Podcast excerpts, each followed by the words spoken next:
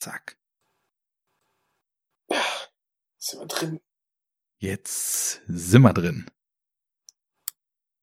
Da sind wir dabei. Das ist prima. Viva Colonia. hast mit Sagte der in Düsseldorf ne? arbeitende. Wir sind wir Sicher. alle heiß. Jetzt sind wir alle da und sind wir schnell. Und heiß. Alaf. Alaf. Was hast du Genau. mit Karneval jetzt hier? Keine Ahnung. Weil du Mir- gesagt hast, da sind wir dabei. Mir, Zack, lo mir losse de Dom in Kölle. Den Dodger dahin. Et gibt ke Wort, dat sagt, weil ich fühl, wenn ich an Kölle denk. Oh, oh, oh.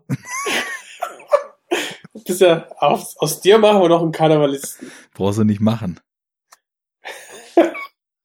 Sehr gut. Bringt Spaß. Bringt Spaß. Trotzdem voll, geil. Richtiger, richtiger Allmann. Ich komme ja aus Braunschweig, ne? Und Mhm. Braunschweig wird ja, was also wirklich ein, ein groteske Aussage ist, wird ja als die Karnevalshochburg Norddeutschlands gehandelt. Und äh, ja, das Nord ist, glaube ich, das wichtigste Unterwort in dieser Wortfolge. Weil Karneval in, in Braunschweig ist ungefähr so gute Laune wie äh, zwei Ostfriesen, die gemeinsam auf dem Deich sitzen und äh, ins Meer gucken, um mal im Klischeeland zu bleiben. Also das ist halt so, bis dieser Karnevalsumzug ist, interessiert es halt ein paar Monate, wenn eigentlich Saison ist, keine Sau. Und äh, dann sind alle einmal auf diesem Umzug, ziehen eine Fresse, weil es halt meistens kalt ist und sogar regnet oder so. Äh, fangen ein bisschen Kamelle, brüllen Helau, was ja eh schon mal völlig verkehrt ist. und äh, gleich erstmal hier aus, aus dem Rheinländer und Düsseldorfer Lager erstmal richtig Feinde machen. Ähm, ja, und dann ist es auch schon wieder vorbei. Und ich habe das halt immer super gehatet, ähm, aus gerade beschriebenen Gründen, weil es halt einfach Halt, stopp! Ja. Shut the fuck up. ähm, Ich bin aber auch nicht so ein riesen Karnevalist und so. nee, ich auch aber nicht. Ich auch nicht. ich- aber ich, Ich, hab- finde schon immer cool. Und diesen politischen Karneval finde ich auch echt ähm, oft sehr unterhaltsam. ob das am Nachnamen liegt. Ähm, ich habe das, wie gesagt, immer gehatet und dann habe ich irgendwann mitgekriegt, dass meine jetzt Frau und ein sehr guter Kumpel von mir, dass die irgendwie nach Köln gefahren sind, so um, um diesen äh, ja, im Februar dann halt, wenn so die, die, die heiße Phase losgeht.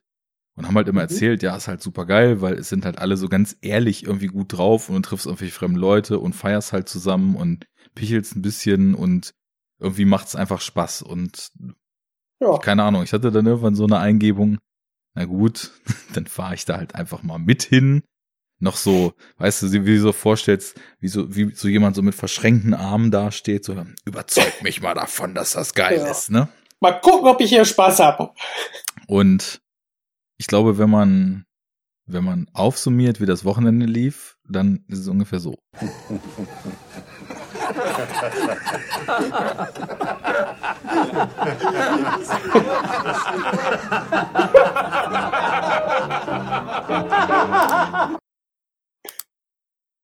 Jetzt zum Fahren.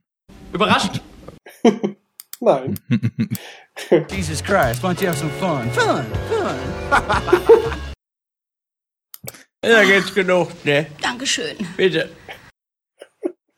Nee, schön, freut mich. Und somit haben wir auch unseren Dienst getan, dass wir zumindest nicht, also es war ja, ich habe das im Schnitt ja noch gemerkt beim letzten Mal, das hatte schon was Gespenstisches und irgendwie was Erschreckendes und irgendwie auch etwas, wo, wo ich mir selbst ein bisschen fremd war, wie hardcore organisiert wir unsere letzte Sendung gestartet haben, ne?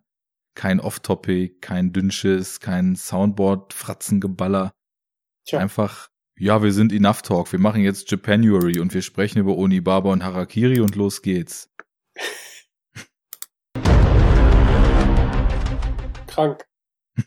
Einfach krank. Ah, richtig krank.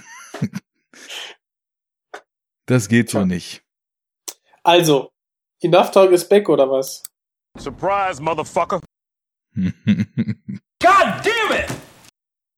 Okay, dann Prost. ja, Prost. Ähm, ich würde mal sagen, wir stoßen mal virtuell an. Ja, Prost, Jung. Prost, Jung. Klonk. Webcam und Mikro. Gut. Äh, jetzt hier Konzept-Drinking, ne? Man muss ja auch ein bisschen kreativ werden. Da wir ja immer noch im Japanuary 2019 sind. Leute, haltet euch fest. Zweite Folge in einem Monat. Und Bam, dritte Alter. Folge von Und- Japanuary. 2019. Und äh, lässt, lässt mich dann hinten raus tatsächlich meinen Frieden mit dem Japanuary 2019 machen, weil ich habe dann die Liste abgeschlossen und ich habe dann, äh, ja, wir haben die Podcast-Serie dazu dann, wenn wir das heute im Kasten haben, abgeschlossen. Und das wird zelebriert mit einem Feinglas Roku Gin Japanese Craft. Folgerichtig. Ähm, jetzt müsstest du eigentlich noch ein japanisches Bier trinken, ne? Äh, nee, leider nicht. Aber ich sag mal so, das Fiege Gründer ist bestimmt, oder das Fiege ist bestimmt, äh, ja, ist halt aus Bochum. Das Japan des Robots. Bochum Bier zum Oder so. Japanuary. Geil. nee, aber ähm, making ich hab, sense. ja, It's making a lot of sense. aber ich habe kurz überlegt, ja, Prost. Schraubst dir rein, Das wird richtig geballert. geballert. Ich rolle mal das Intro, dann können wir noch schlücken. Warte, warte, warte, warte, warte, warte. Was? Ich habe da mal was vorbereitet. Ein Intro? Und zwar sind wir ja mit unserem Japanuary auf Reisen. Und deswegen Ja. geht jetzt Enough Talk auf Reisen. Also, ich rolle mit meinem Intro.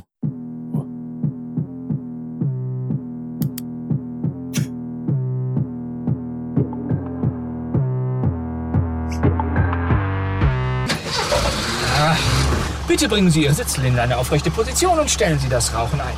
Enough talk. Wünscht Ihnen eine angenehme Reise. Im 600er Mercedes SL.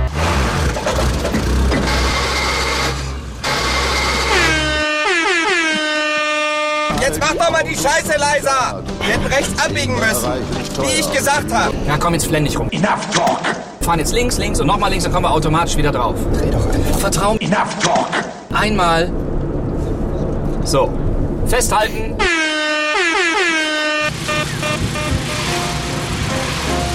Fahr doch mal ein bisschen schneller, so kommen wir ja nie an. Und damit sind wir in der dritten Folge Japanuary, beziehungsweise jetzt in Japan angekommen. Hallo Jens, wie fühlt es sich an unter den japanischen Kirschbäumen, unter den Bergen, inmitten von äh, Automaten voller Schulmädchen-Unterhöschen? Ja. Kann doch wohl nicht wahr sein. Hier gibt's ja nicht mal ein Mettbrötchen.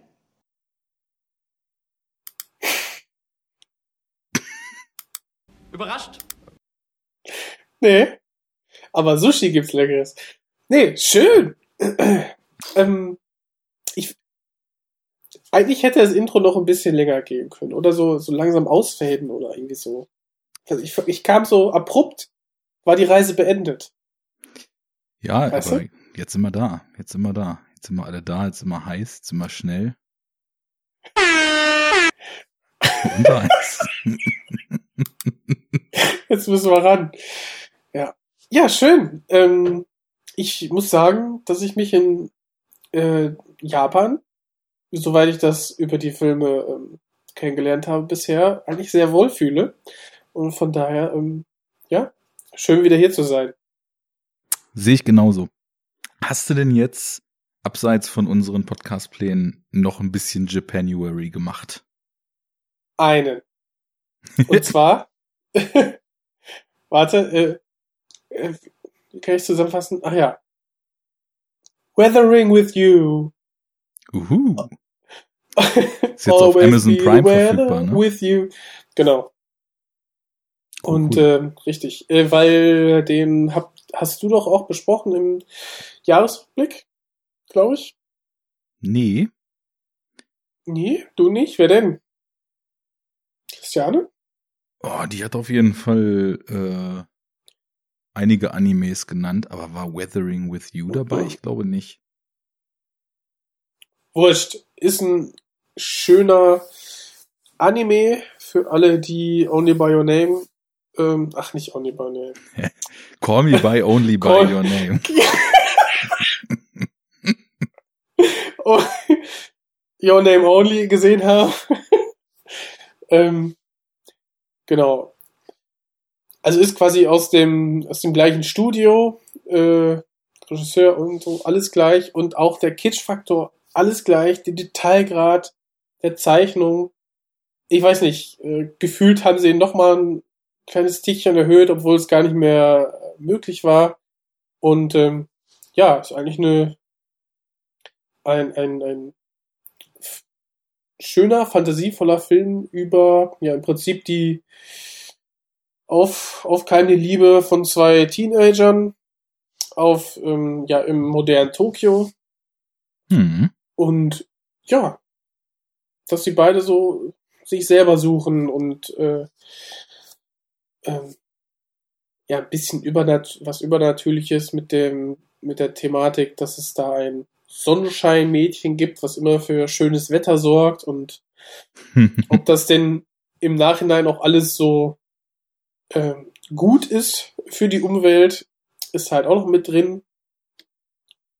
Und ähm, ja, ist ein sehr schöner, fantasievoller Film, ähm, der echt Spaß gemacht hat und sehr kurzweilig ist. Ja, Das sind so Beschreibungen.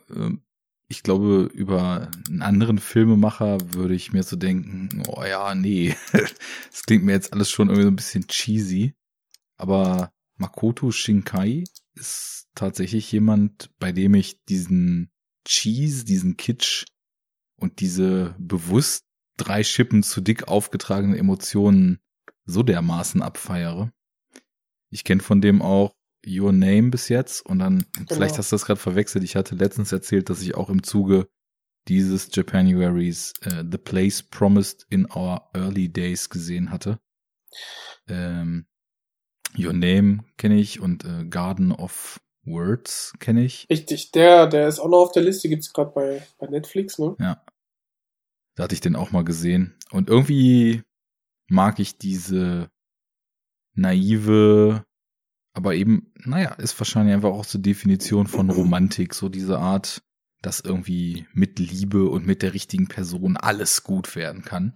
Und bei vielen Filmemachern würde ich mich da so betreten wegdrehen oder beschämt, aber Makoto ist, ist ein guter. Und was mir halt auch total auffällt, ist diese, und da ist sicherlich Weathering with You noch mal krasser als Your Name, weil halt einfach neuer, wie krass der oder das ganze Studio und das ganze Team, was diese Filme macht, mit. Lighting und mit Animation umgeht. Ja. Boah. Und Das wir- ist es schon gibt- in diesem da so- Place so gut und der ist irgendwie 15 Jahre alt oder so. Es gibt ja diesen einen Shot auf dem Hochhaus, wo wir dann so ein, ja, im Prinzip eine simulierte Kamerafahrt haben, einen 360-Grad-Shot. Und da, da musst du schon mit so ein bisschen Computertricks nachhelfen.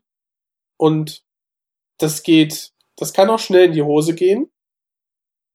Aber die, die schaffen es, diese, diese, diese gezeichneten Hintergründe so schön dann auch einzubetten oder so zu, zu verschieben, dass das ähm, ja aussieht wie ein Weitwinkelobjektiv, was dann einmal eine 360-Grad-Drehung macht.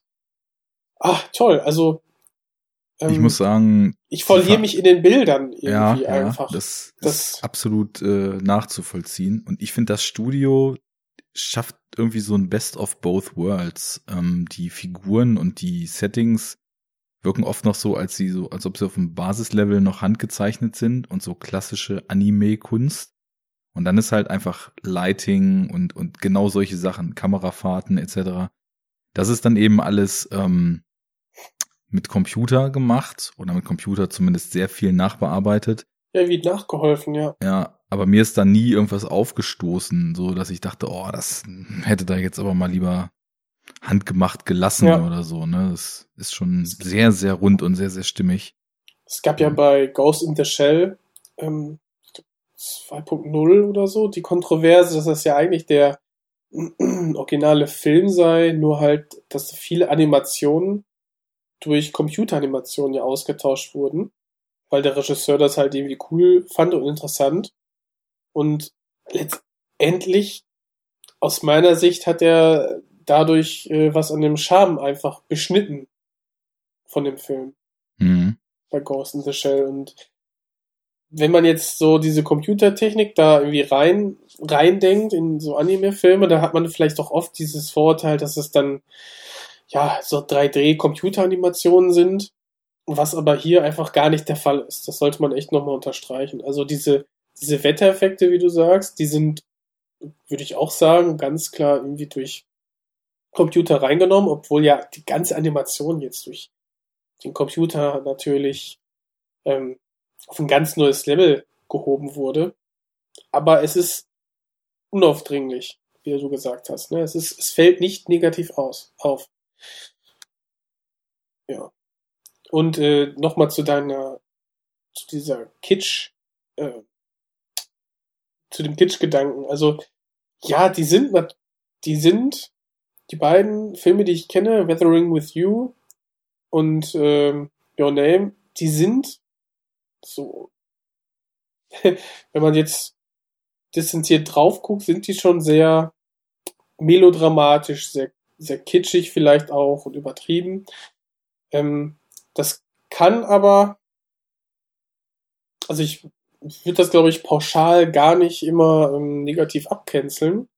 Ähm, und bei den Filmen kommt halt hinzu, wir haben irgendwie oft eine, also bei den beiden jetzt jedenfalls eine übernatürliche Komponente noch mit drin. Und eben diese Bilder und irgendwie beides, also alles drei zusammen ergibt einfach ein schönes Ganzes. Alle drei zusammen. Alle drei zusammen. Also die, die schönen Bilder und eben das Über Übernatürliche und man versucht dahinter zu steigen, was da gerade in dieser Welt passiert.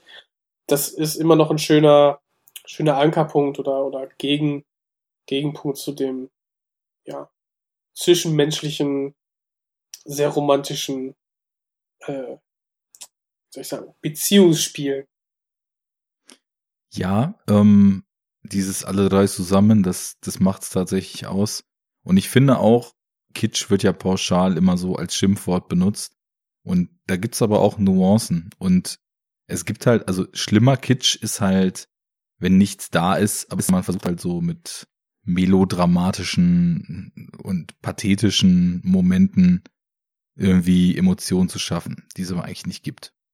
Mhm. Und dann gibt's halt FilmemacherInnen, die haben halt eine Vision und die haben halt wirklich irgendwie so einen Glauben an die Emotionen in den Werken und feiern das halt ab, indem sie irgendwie drei Schippen zu viel draufgeben. Also was ich ja zum Beispiel auch liebe, ist diese Sense8-Serie von den Wachowskis.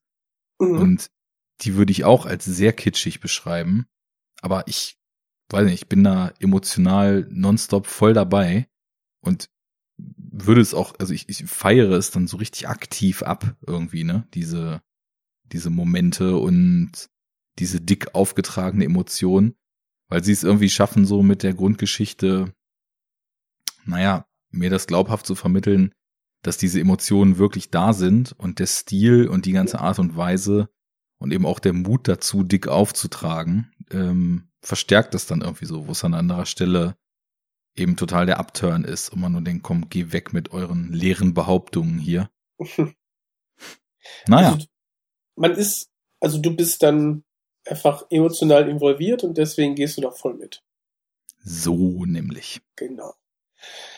Ja, ein sehr schöner Anime, den man sich äh, nicht entgehen lassen sollte, wenn man Bock auf ja, diese, diese Verschmelzung von, von Alltag und Übernatürlichem irgendwie hat, kann man das sehr gut machen. Ja, Denke ich auch. Diese, Ähm, einfach dieser Craft, dies, dieses, diese Zeichen, diesen Detailgrad und die, diese Animationen, wie flüssig die da zu sehen sind. Einfach dem zuzuschauen, ist einfach eine Freude. Und das, obwohl nicht mal der Meister der Craft am Werk war. Flippe Ja, aus. da- Flippe aus. da muss der Till noch lange üben. Sagst du? Immer negativ, immer dagegen. Gegen Till Schweiger?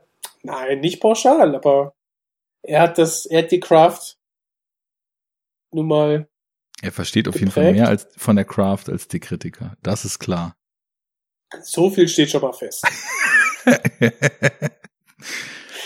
Na gut. Ähm, ähm, ja, das war so mein, mein einziger äh, Ausflug äh, neben unseren beiden Filmen, die wir heute besprechen.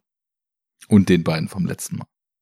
Und der mal letzten Mal, genau. Hast du denn äh, hier und da rechts und links noch mal was geschaut? Auf jeden. Ich habe das ja letztes Mal wahrscheinlich auch off-air, weil wir haben ja alles Wichtige letzte Mal off-air besprochen. habe ich ja schon gesagt. Klar, Ich habe dieses Jahr irgendwie auch mal wieder Bock auf Motto-Monate. So ohne Stress, aber einfach so den, den Monat immer mal in die Filmentscheidung mit einfließen zu lassen. Und habe am Anfang des Monats einfach mal so rausgekramt, was ich irgendwie noch an ungesehenen Blu-rays rumfliegen hatte aus Japan. Das war einiges. Das hätte für diverse Japanuaries gereicht.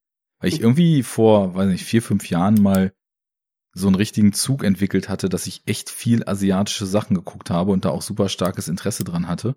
Und dann ist irgendwie so durch Umstände irgendwie oft andere Leute, mit denen ich Filme geguckt habe, keinen Bock drauf gehabt oder weiß ich, irgendwie, das, das geht ja auch immer so auf und ab und man entwickelt sich ja mal hierhin, mal dahin so in den eigenen Präferenzen. Bin ich da so ein bisschen von abgekommen. Und dann hatte ich mal so einen Stapel rausgesucht, das, also da war von weiß ich nicht, einigen Shinya Tsukamotos, äh, einige Takeshi Kitanos, eine, einige von dem Kiyoshi Kurosawa, dem wir uns dann heute widmen wollen. Ähm, noch so ein paar Sachen, die jetzt, wo ich die Regisseure oder Regisseurinnen nicht kannte und habe einfach mal so locker geguckt, mal sehen, was ich schaffe. Ähm, bin jetzt bei elf, zwölf Filmen, also Ink ist ja, ist ja im Grunde genommen fake, weil es sind ja im Grunde genommen vier Filme aus dem Japanuary von vor zwei Jahren. Also ähm, real, keine Ahnung, bei sieben, acht so, ne? Aber ich habe auch eh von vornherein gesagt, ich mache mir da keinen Stress. Ich was ist denn die Vorgabe? Sieben oder was? acht, glaube ich. Ja. Sieben ist es im Sette Jali. 13 im Horror Oktober. Und den Oh. September, das weiß ich nicht. Naja, also Aber Regeln sind da, um gebrochen zu werden. so ist es. Ja, ich habe ich hab viele schöne Sachen bis jetzt gesehen. Ich hatte auch angefangen mit dem Classic Lady Snowblood geguckt, ähm, den ich auch schon länger hier liegen hatte. Der hat mir echt gut gefallen, wobei zwischenzeitlich das immer wie so ein bisschen Leerlauf ist, ähm, wo man, glaube ich, mh, dann doch sieht, dass es ein, ein relativ günstiger Film damals war, eher so ein B-Movie, ähm, hat aber echt tolle Bilder zwischendurch, ähm, krasse Rachegeschichte und also tolle Kampfchoreografien, wo auch viel so mit Farbgegensätzen und Kontrasten und so weiter gearbeitet wird. Äh, Im Kern auch irgendwie ziemlich viel Politisches, weil es so um die eigene kulturelle Identität und das Anpassen in dem Film, dann in dem, in dem alten Japan spielt es zu der Zeit, wo die westlichen Imperialisten schon im Land waren und eben versucht haben, so den Western Way of Life irgendwie zu verbreiten. Und äh, ja, irgendwie mit diesem Imperialismus und dem Krieg, der daraus äh, entsprechend auch entstand vorher, dann eben auch wieder viel Schlechtes entstanden ist. Also ähm, fast schon schade, dass der Film eigentlich nur so im allgemeinen Filmkanon mittlerweile durch dieses Label, naja, der hat irgendwie zu großen Teilen einige Szenen in Kill Bill so inspiriert dann wahrgenommen wird. Weil da ähm, kann er dann deutlich mehr als einfach nur Vorlage zu stehen für eine schöne Kampfszene im Schnee. Ja, ähm, und noch erwähnenswert, wie gesagt, diesen Place Promised in Our Early Days hatte ich gesehen. Der war auch total interessant, irgendwie so über die Art und Weise, wie dort, naja, menschliche Emotionen und wissenschaftliche Konzepte in so einem Sci-Fi-Fantasy-Konstrukt so miteinander verwoben werden. Aber ich hätte irgendwie Bock, dass wir vielleicht irgendwann einfach auch mal uns die Filme von Makoto Shinkai vielleicht nochmal im Detail vornehmen. Habe ich eben schon gemerkt, ähm, als wir über Weathering with You und Your Name gesprochen haben. Aber ein Film, den ich dann so hier im Zuge des Vorgeplänkels auf jeden Fall erwähnen will, ist definitiv einer, einer von Shinya Tsukamoto. Ähm, erstmal die Frage, kennst du von dem was? Äh, so, jetzt, was hat der noch gemacht? Tetsuo, The Iron ah. Man. die, Ach ja. die Tetsuo, äh, The Bullet Man. Also ich habe ein Tetsuo angefangen und mich gefragt, hm, das sieht aber ziemlich crappy aus hier gerade. und und äh, also die die äh, alleinige de, das alleinige Filmmaterial irgendwie. Und ähm, hat das halt angeschaut und dachte mir, oh, nee, ich glaube, alles in allem habe ich gerade so überhaupt keinen Bock drauf und habe das dann abgebrochen. Und im Nachhinein ein paar ähm, Filmstills gesehen, wo die Qualität der Aufnahme nicht toll war, aber schon um einiges besser und dachte, hm, ja, vielleicht ein anderes Mal. Muss ich mir mal irgendwie besorgen. Ist jetzt die Frage, welcher das war, ne? Weil der Iron Man, das ist halt, das muss man wirklich dazu sagen. Das ist einfach ein Experimental-Industrial-Film aus den 80ern, der mit keinerlei Budget das, gedreht wurde. Genau, ähm, den, ich meine, das wäre der erste, ne? Ja, das ist der erste, genau. Ja. Es ist auch komplett genau. wahnsinnig einfach. Und das ist auch nicht in dem Sinne jetzt, wenn man das Wort Film hört, das, was man daran denkt, ist das nicht. Also, also die, die, ich kann ja mal beschreiben, die ersten Sequenzen waren so, ich glaube, wenn ich mich da, wenn ich das richtig erinnern kann, ein Mann läuft in den Korridor lang und dann, oder irgendwas Korridorartiges, und dann haben wir irgendetwas, also ein, ein Umfeld, was sehr einer ja, Industrie ähnelt. Und irgendwie habe ich auch, erinnere ich mich da an irgendeinen Unfall oder wird der verfolgt? Ja, auf jeden Fall geht's ihm irgendwie schlecht. er schwitzt ganz stark und hat dann so Ausschlag, äh, irgendwie ein Ekzem, was sehr, was halt schon andeutet, worin die Reise hingeht. Also der hat dann irgendwie sowas ähm, mechanisch-metallisches auf der Haut. Mhm. Ja. Schwarz-Weiß oder in Farbe? Schwarz-Weiß. Ja, dann ist ja das. Okay. Ähm, naja, egal. Also, das ist, der Film ist schon etwas. Also, ich würde dir definitiv empfehlen, den irgendwann nochmal fertig zu schauen. Ähm, also, ich glaube, man kann es runterbrechen. Shinya Tsukamoto ist ein super irrer Filmemacher. Der hat halt voll diese DIY-Ästhetik, diesen DIY-Ansatz früher gehabt und wie gesagt, ne, der Film, da geht es halt um einen Mann, der sich dann nach einem traumatischen Erlebnis oder was auch immer nach und nach in ein Eisenwesen verwandelt und es gibt auch keine Handlung oder sowas, sondern es ist halt einfach nur mit krassen Industrial Beats völlig irrsinnig geschnitten unterlegt, wie dieser Mann in 50, 60 Minuten ist auch so ein sehr kurzer Film, diese Transformation durchmacht. Und ähm, Jetzt habe ich von ihm gesehen Tokyo Fist und der hat mir, also ich, ich kannte auch schon drei, vier andere Sachen von ihm noch, die haben mir auch alle mal mehr, mal weniger gefallen, war jetzt nichts bei, was ich so als Ausfall bezeichnen würde. Und Tokyo Fist ist definitiv der, den ich von ihm gesehen habe, der mich jetzt am meisten abgeholt hat. Und das muss ich einfach so sagen, komplett weggeballert hat. Also der hat irgendwie, der hat noch so, der hat so diesen anarchischen Industrial High Energy Geschwindigkeits Power Irrsinnsansatz, aber ist halt schon im Kern in Häkchen so jetzt nichts gegen Experimentalkino oder Kunstkino, aber ist halt schon so ein richtiger Film, ne? So mit Handlung und ähm, mit einer Figurenentwicklung, die teilweise auch sehr seltsam ist, aber die zumindest irgendwie vorhanden ist und wo man sich irgendwas gedacht hat. Und was der Film an Momenten, an Szenen, an, an Wahnsinn, an Energie, an Puls abfeuert, das kannst du gar nicht in Worte fassen. Also es geht um einen Typen in Tokio, der, ähm, naja, so oft japanisches Thema in Filmen, ne, so, so in seinem Job gefangen, in den, in den Klauen und äh, in der Zwangsjacke dieser Gesellschaft gefangen.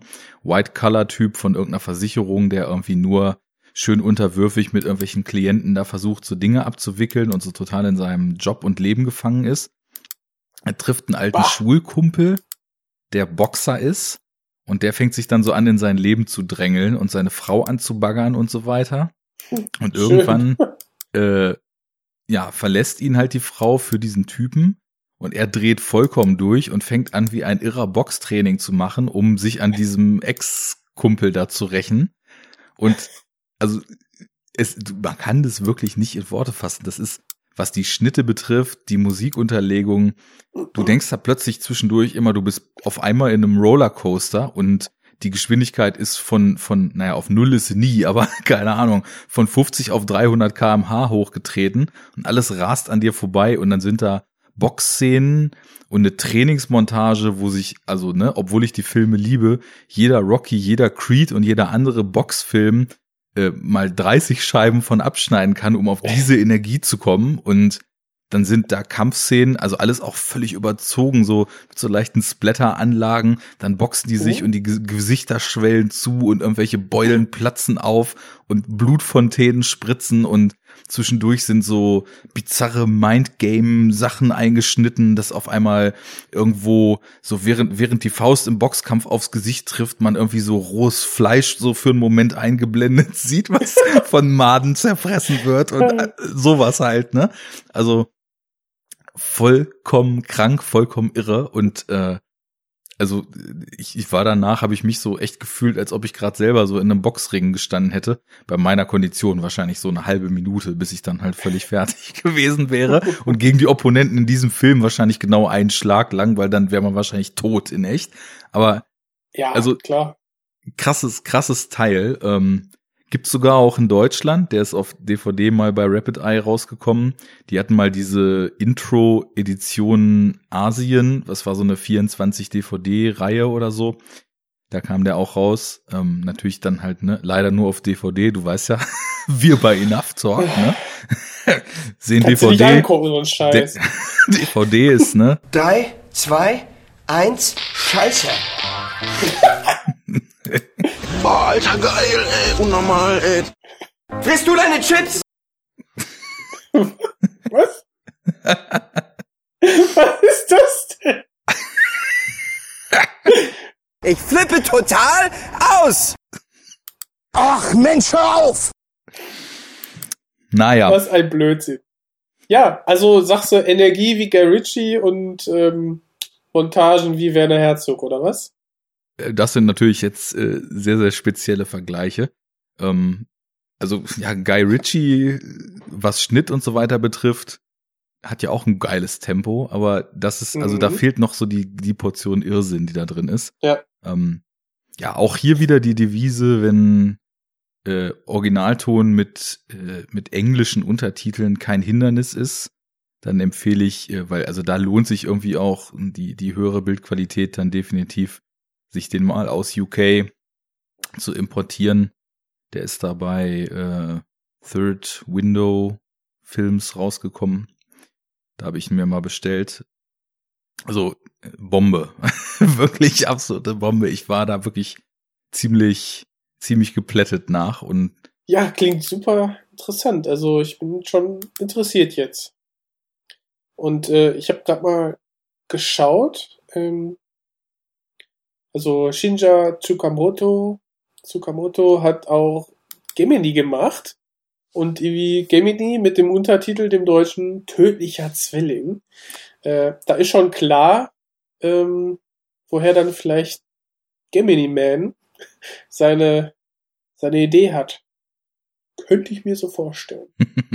also äh, Gemini habe ich auch gesehen von ihm.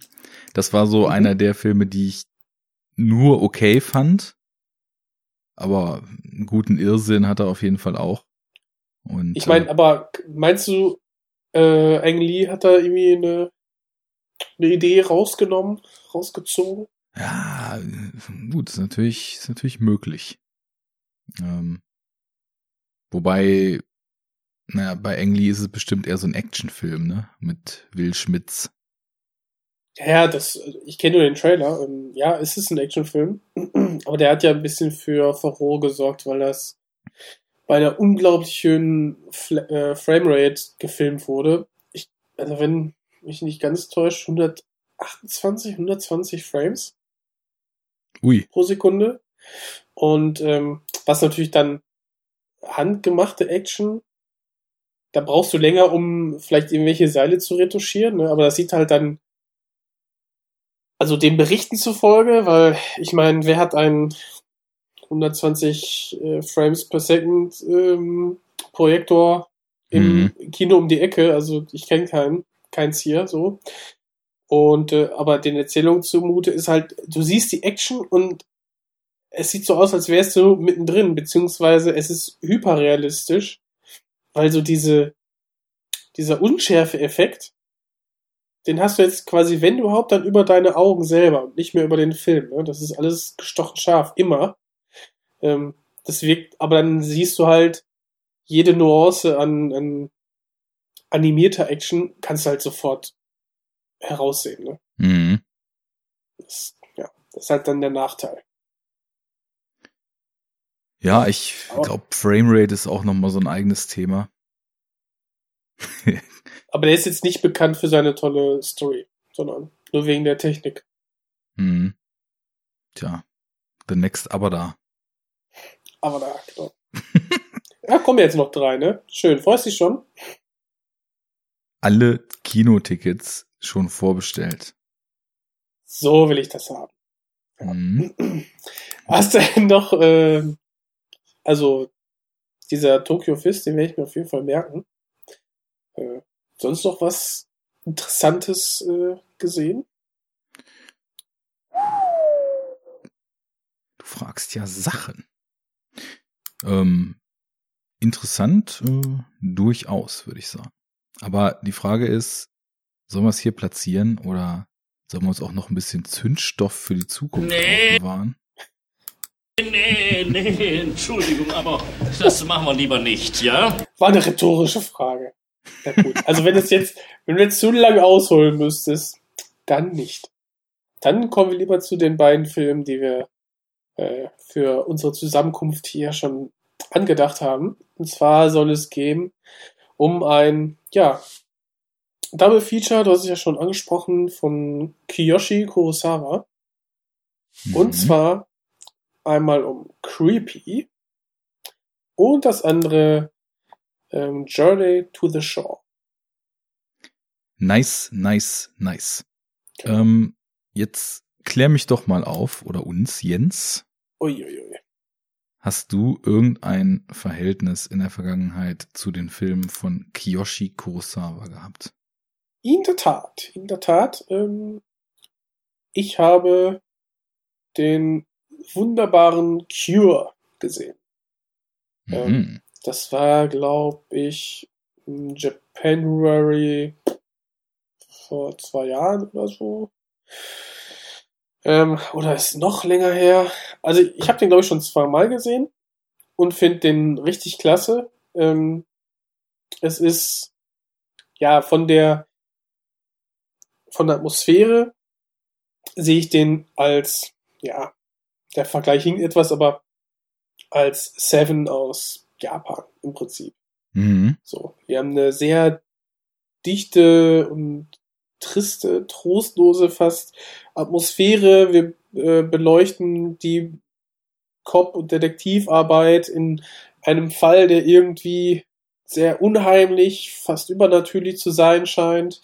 Und ähm, ja, die Farbgebung sorgt jetzt auch nicht gerade dafür, äh, dass man Happy Go Lucky äh, das nächste Happy End erwartet. Ähm, ein sehr, sehr spannender ähm, Kriminalfilm, den ich echt einfach, wenn man was mit Seven, mit harter, mit harten, äh, ja, so Kriminalfilmen, die, die sich nicht scheuen, auch mal etwas Ekliges zu zeigen, so, es wird jetzt nicht ausgeschlachtet, es ist nicht super explizit, aber wenn man, wenn man das, wenn man dem nicht abgeneigt ist, diese tiefe,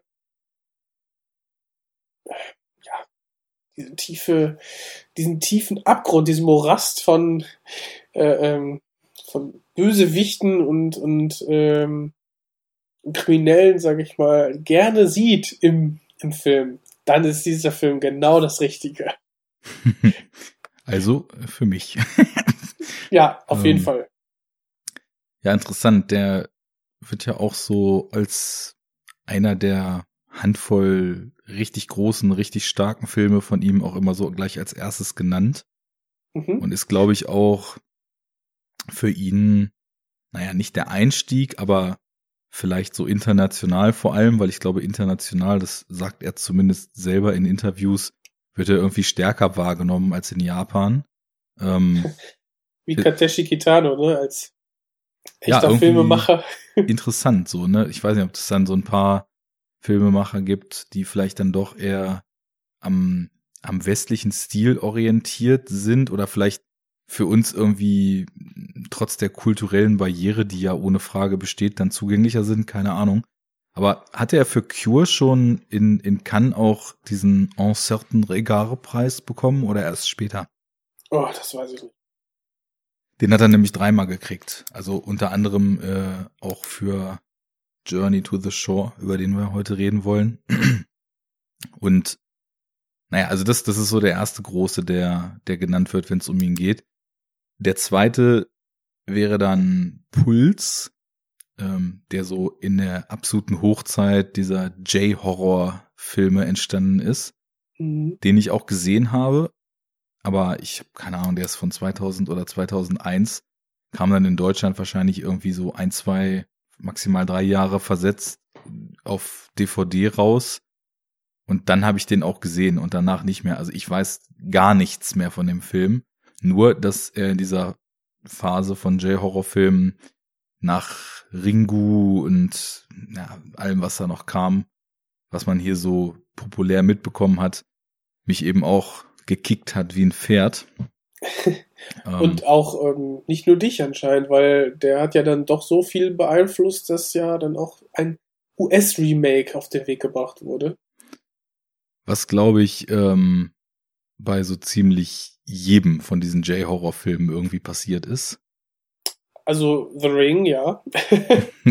Und The Grudge. The Grudge und äh, weiß ich nicht, irgendwie, also vielleicht ist es auch so, dass ich in der Zeit noch, naja, eher, sagen wir mal, asiatische Filme in einen Topf geworfen habe mit japanischen Filmen.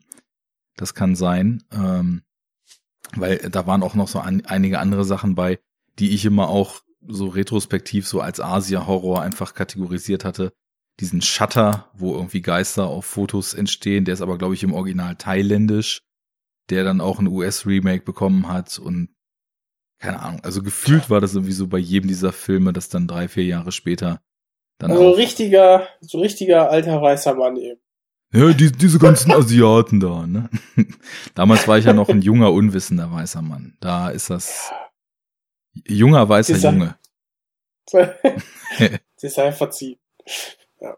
Nee, klar, also bevor man dann Stattgegeben. die ähm, damals war das ja auch noch nicht so ähm, en vogue, so viel im Original zu sehen, beziehungsweise man hat ja auch nicht, damals hatten wir ja nichts, ja. Die Zugänge zu den Filmen waren ja primär übers Kino und übers Fernsehen.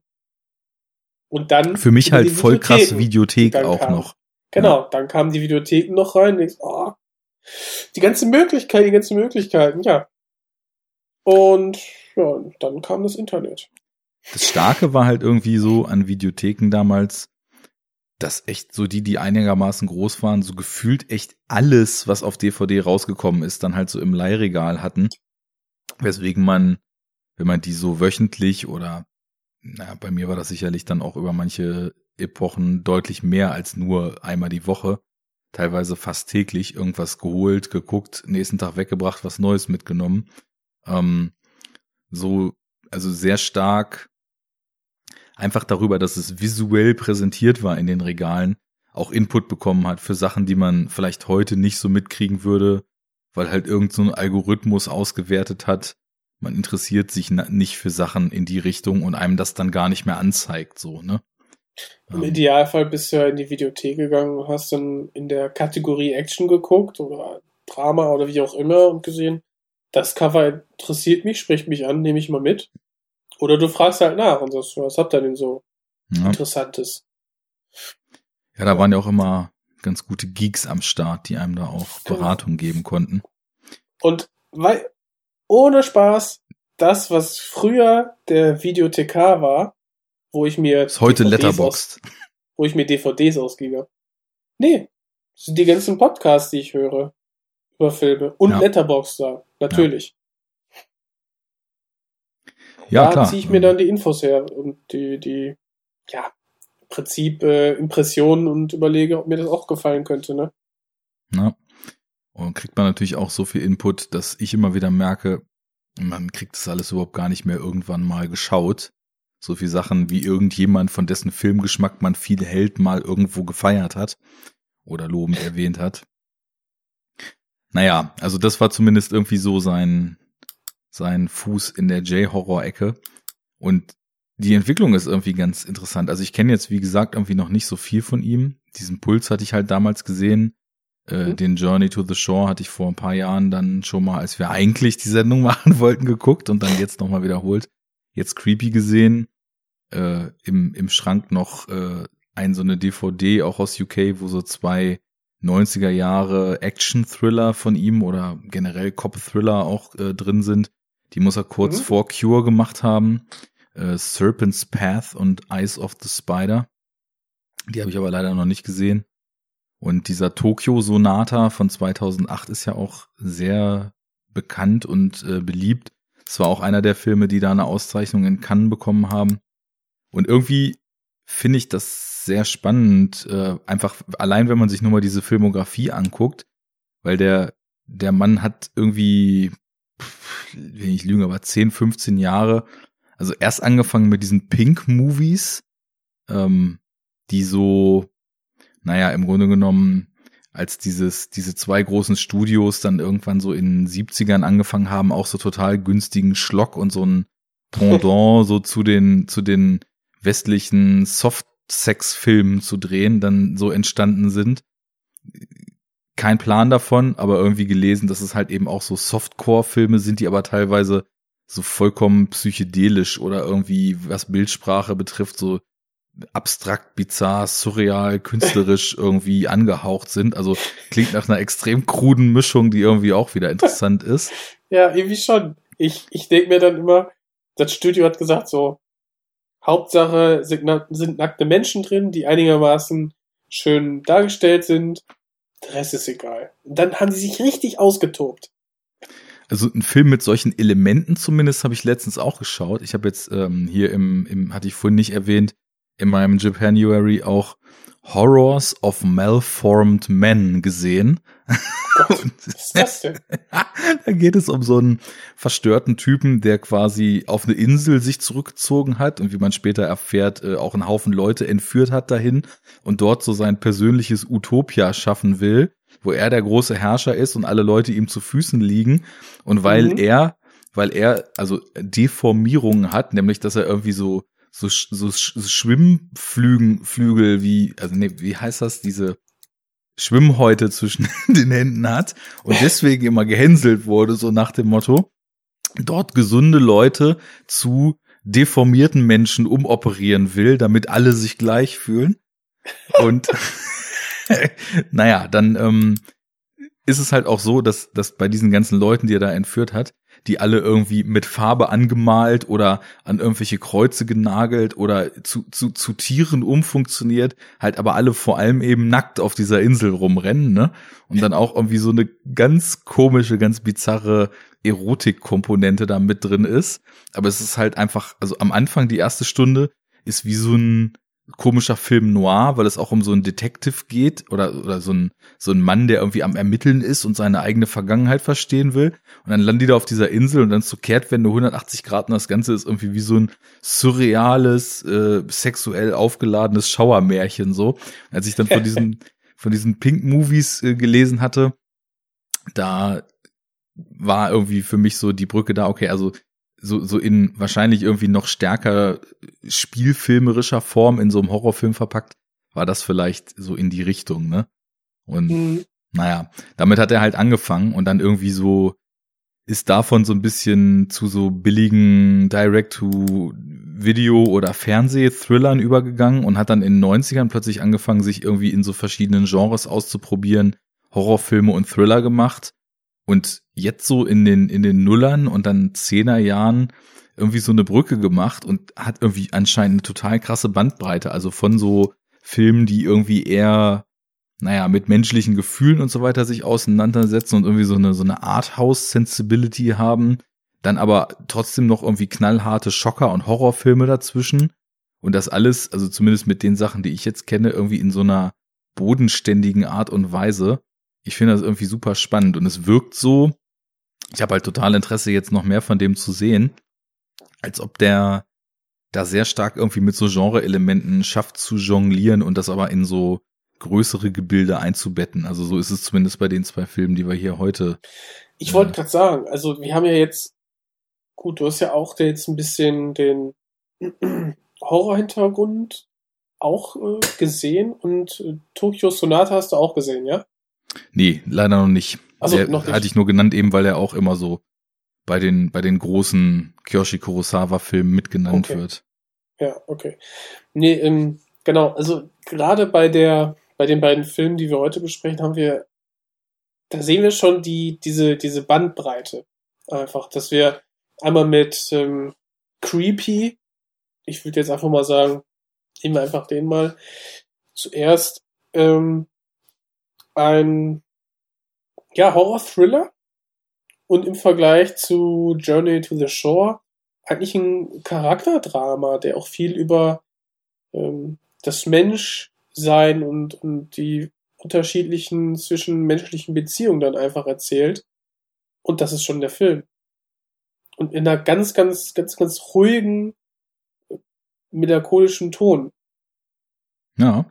Ja, dann fangen wir doch mal mit Creepy an. Ähm, ich, ich bin gespannt, ähm, was wir da so drin finden und vor allem, weil du jetzt sagst, also speziell bei Creepy Charakterdrama, ich würde das auf beide Filme total bedenkenlos anwenden, dieses Label. Aber ähm, ja, legen wir doch mal los. Creepy von 2016. Ähm, Richtig. worum geht's denn, Jens?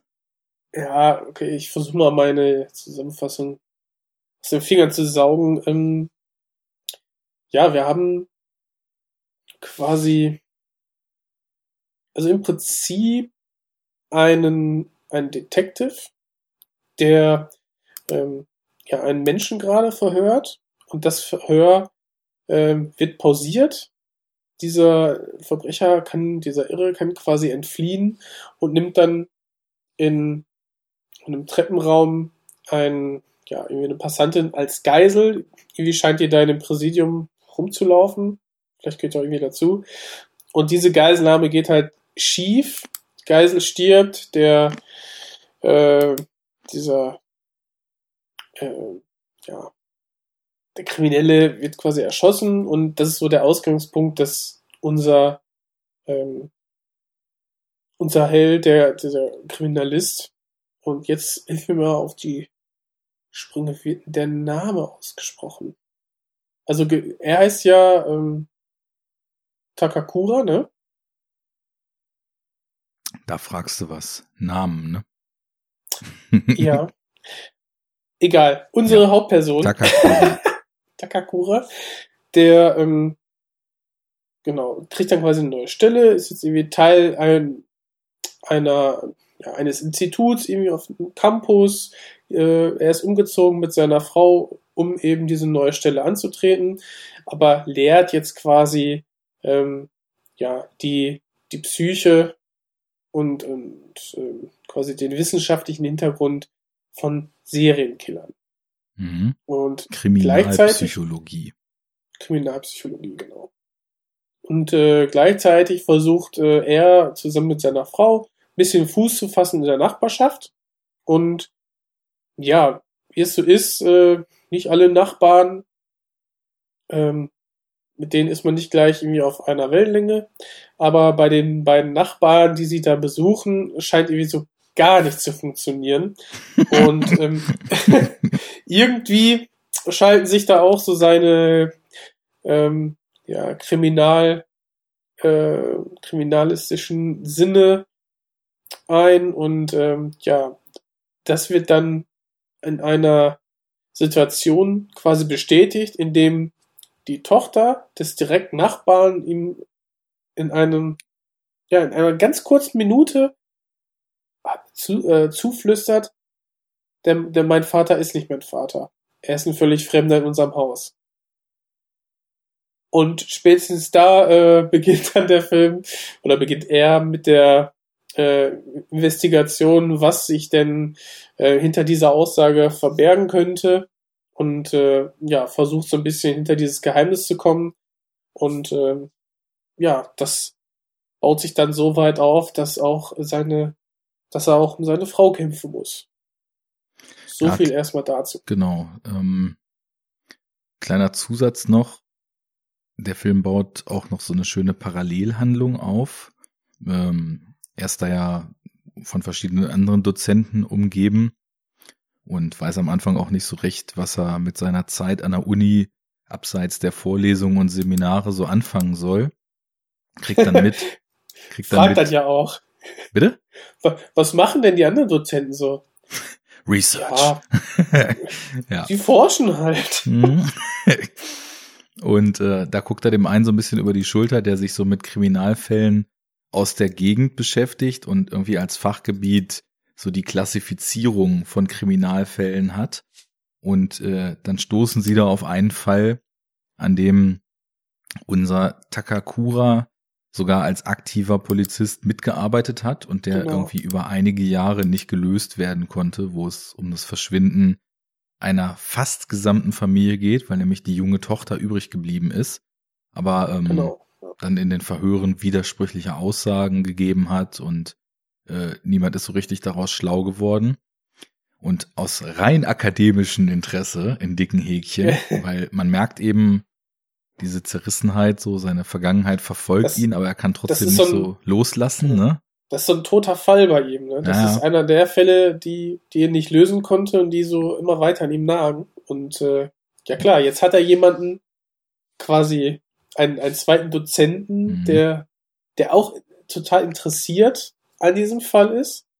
Und der wittert da jetzt so die Möglichkeit, da vielleicht ja mit einem Partner wieder äh, da einfach mal den Fall wieder aufzunehmen. Ne? Geht's so, mhm. ich dachte mir so, gar nicht mal so doof, einfach ohne Druck, ne? jetzt irgendwie schnell ein, ein, irgendwie ein Ergebnis ähm, zu präsentieren, weil im aktiven Dienst kriegst du ja dann immer wieder neue Fälle. Jetzt da einfach nochmal in Ruhe alle Fakten zusammenzutragen, ist schon eine clevere Idee eigentlich. Vor allem, wenn du noch jemand dabei hast, der sich dafür begeistern kann. Mhm. Ja, und so fangen sie dann eben an, nach und nach zu versuchen, das wieder aufzurollen oder vielleicht Dinge zu finden, die früher übersehen wurden, versuchen auch mit äh, der jungen Tochter, die damals dann übergeblieben war, ähm, Kontakt aufzunehmen und dann nochmal Befragungen zu machen. Und irgendwie scheint es so, als ob irgend, als ob, naja, der, der Film lässt uns die Wahl, als ob entweder unser äh, nicht mehr Detective im Zuge des unbedingt weiter kriminalistisch arbeiten wollen, da Zusammenhänge zu finden scheint, die gar keine sind, weil er einfach etwas übereifrig ja. ist. Oder vielleicht steckt doch mehr dahinter.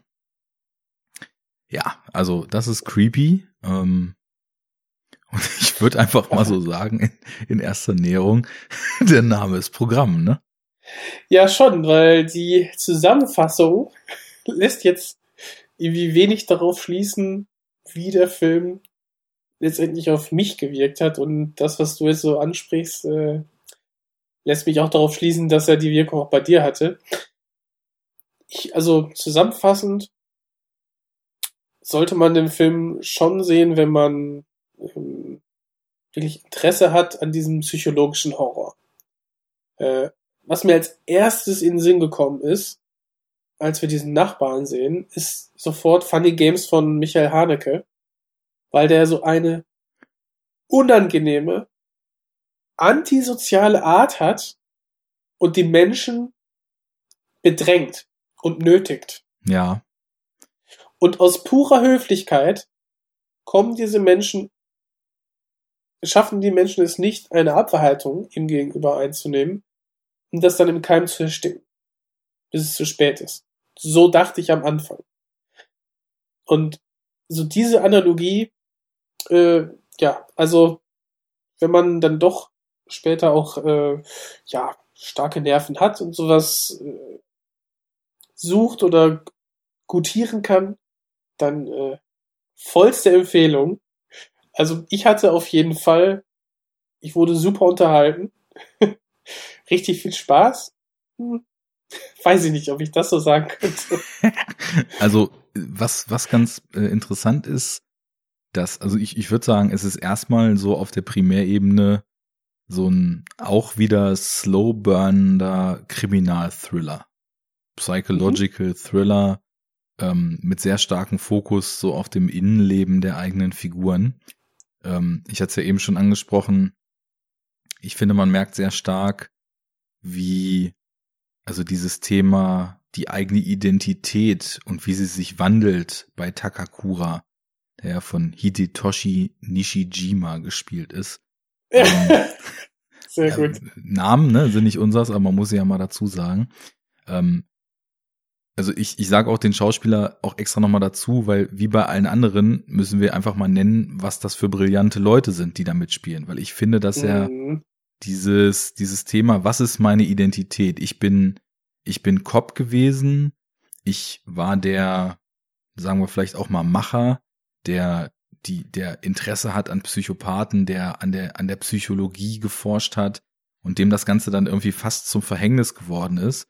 Und aufgrund von unterschiedlichen Faktoren, und einer ist natürlich auch der familiäre Faktor, das merken wir ja, dass eben also immer wieder auch angesprochen wird, äh, wenn er quasi droht, rückfällig zu werden, so zu dieser Polizeiarbeit, dass seine Frau Yasuko, gespielt von Yuko Takeuchi, ähm, immer wieder formuliert, dass sie Angst um ihn hat, er immer wieder sagt, du, du musst keine Sorge haben, es ist rein akademisch, was wir machen, es geht hier nur um Forschung, ich ermittle nicht wieder.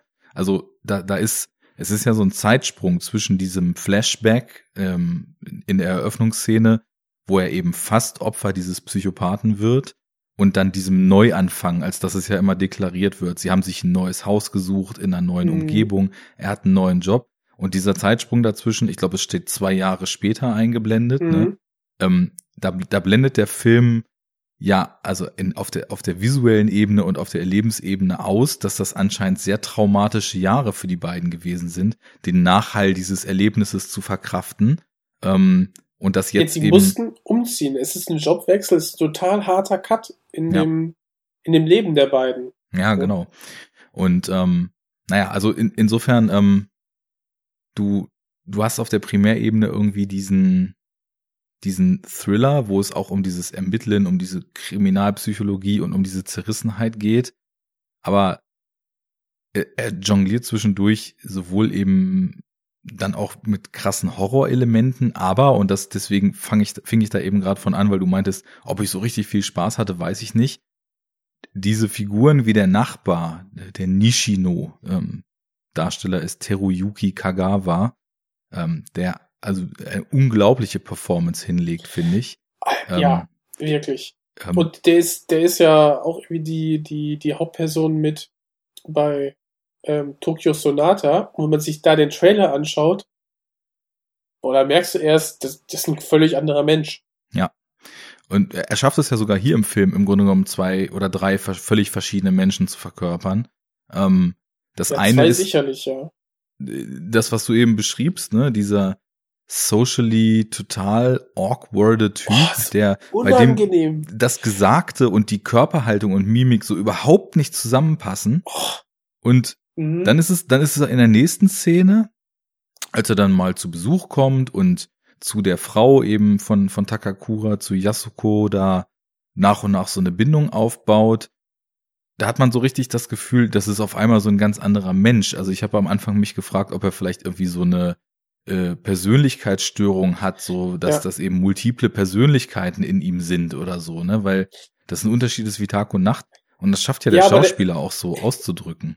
Das stimmt, aber als die dann am Tisch sitzen, haut er sofort rein.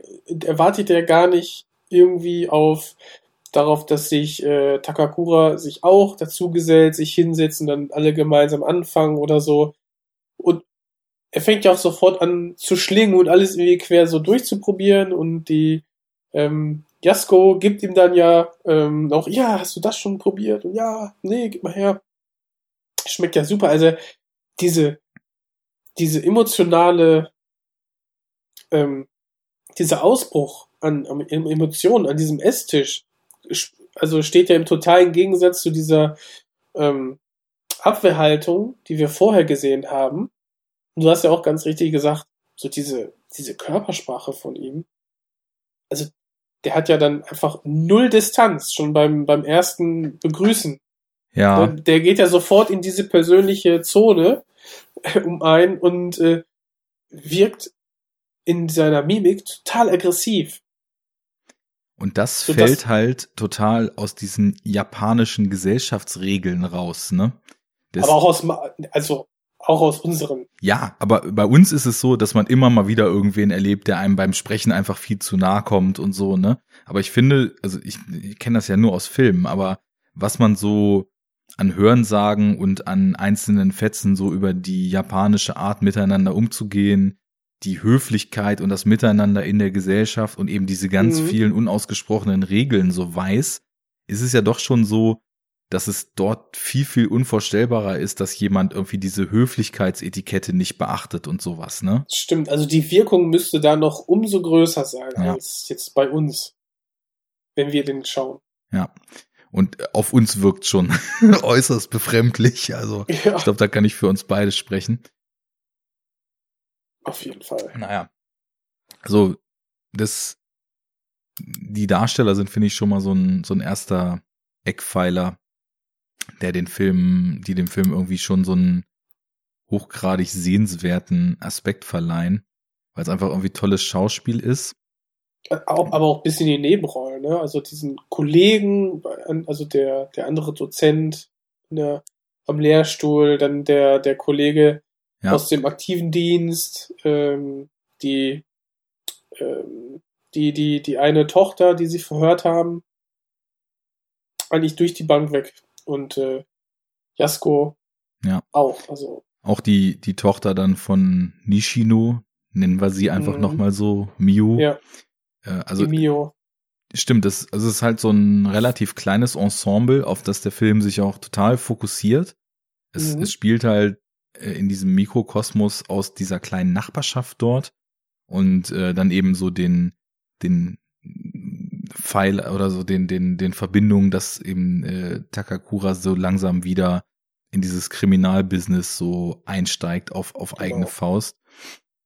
Ähm, dabei ist ganz interessant, äh, wenn man den Originaltitel des Films ähm, sich mal vornimmt. Also der heißt auch Creepy, aber dann noch Bindestrich. Jetzt kommt's wieder, ne?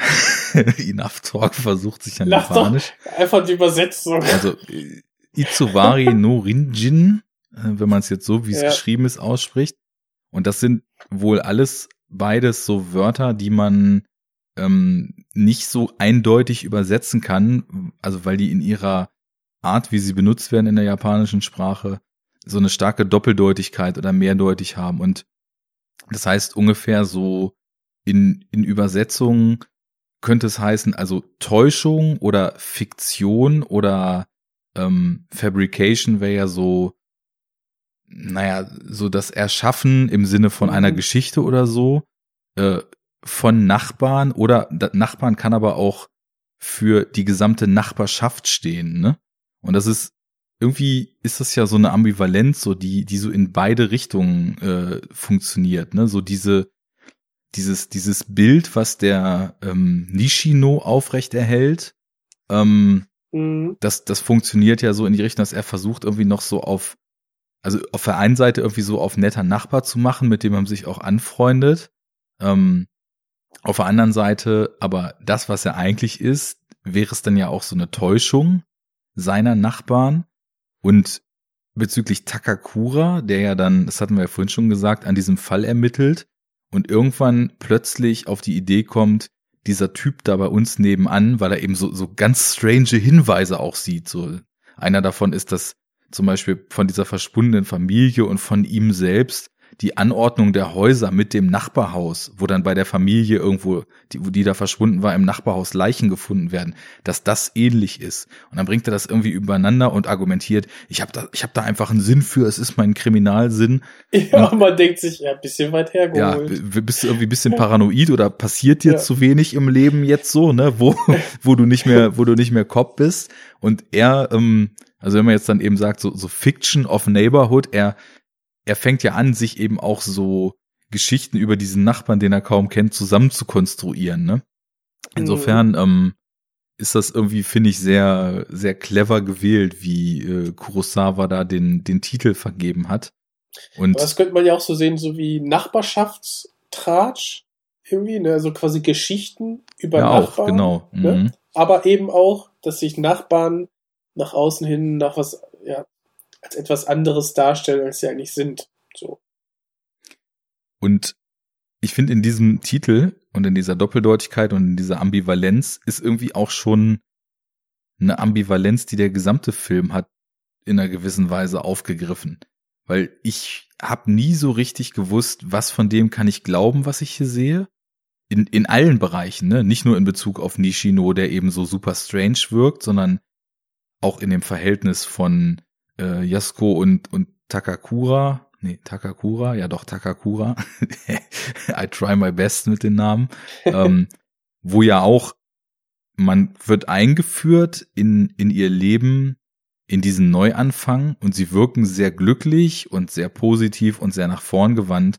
Und je stärker irgendwie so diese Düsternis in ihr Leben Einzug hält, was dann ja im Laufe des Films passiert, desto stärker mhm. merkst du ja auch, dass da auch nicht alles so ist, wie es scheint, ne? Ja, zumindest, dass, dass es da noch, äh, ja, irgendwie Zwistigkeiten oder unausgesprochene Probleme noch gibt, ähm, die die beiden angehen müssten. Aber diese, dieser Weg bis hin zu einer Auflösung, jetzt spoilern wir aber wirklich hier alles, also ich würde sagen. Ja, warte mal, ähm, wir machen hier einmal Alarm. Also, ja. Hast du oder soll ich? Ja, ich kann nur. So. Enough Die, die japanische Silent Hill Sirene. ähm, passend zum Japanuary. Ähm, genau. Wir bekommen dann ja aber irgendwann Gewissheit, nachdem wir merken, irgendwie, irgendwie scheint die ähm, gute Iasko mit dem Nachbarn irgendwie mehr Zeit zu verbringen, als irgendwie gut für sie ist und so. Und irgendwie scheint er sie auch zu beeinflussen. Und da habe ich dann auch starke Parallelen zu Cure gesehen. Ne? Und ja. mich gefragt, Okay. Wie schafft ähm, Nishino, dass sich jetzt plötzlich die äh, Yasuko, naja, ihn verteidigt oder sich oder dann doch mehr Zeit mit ihm verbringt, obwohl, wenn wir dann quasi Close-ups auf sie sehen oder wenn sie allein ist, darunter leidet. Und äh, dann haben wir ja auch die einfach die Situation, dass sich der äh, Takakura seinen ehemaligen ähm, Kollegen aus dem aktiven Dienst schnappt und sagt, ey, überprüf mal bitte den Nachbarn, irgendwas ist da faul und so. Ne, seine ähm, zwei, drei ähm, Hinweise nennt er ihm auch noch und das tut er dann auch. Und diese Szene, wie er dann reingebeten wird in das Haus, ist auch wieder so, so unangenehm, ne? wie, wie dann der ähm, Nishino sagt, ja, ist, was wollen Sie hier? Ja, okay, dann kommen Sie rein, ist kein Problem. Ich bin gleich wieder da. Ich verschwinde dann rechts in einen ganz dunklen ähm, Gang oder Flur Und der Detective-Kollege bleibt dann da in der Tür stehen und fragt sich, ja, wann kommt er denn? Der wollte doch gleich wieder da sein. Und auf Rufen reagiert er dann nicht, der Nishino. Und Mhm. der Detective fragt sich, was er tun soll. Die Spannung wird dadurch immer größer, immer stärker, weil das ist eine Situation, da will man einfach nicht drinstecken. In einem, naja, in einem Haus, dunkel, man kennt sich nicht aus, man weiß nicht genau, wie groß es ist, eines potenziellen Kriminellen oder potenziell Verdächtigen, der sagt, dass er gleich wiederkommen würde, aber es offensichtlich nicht tut.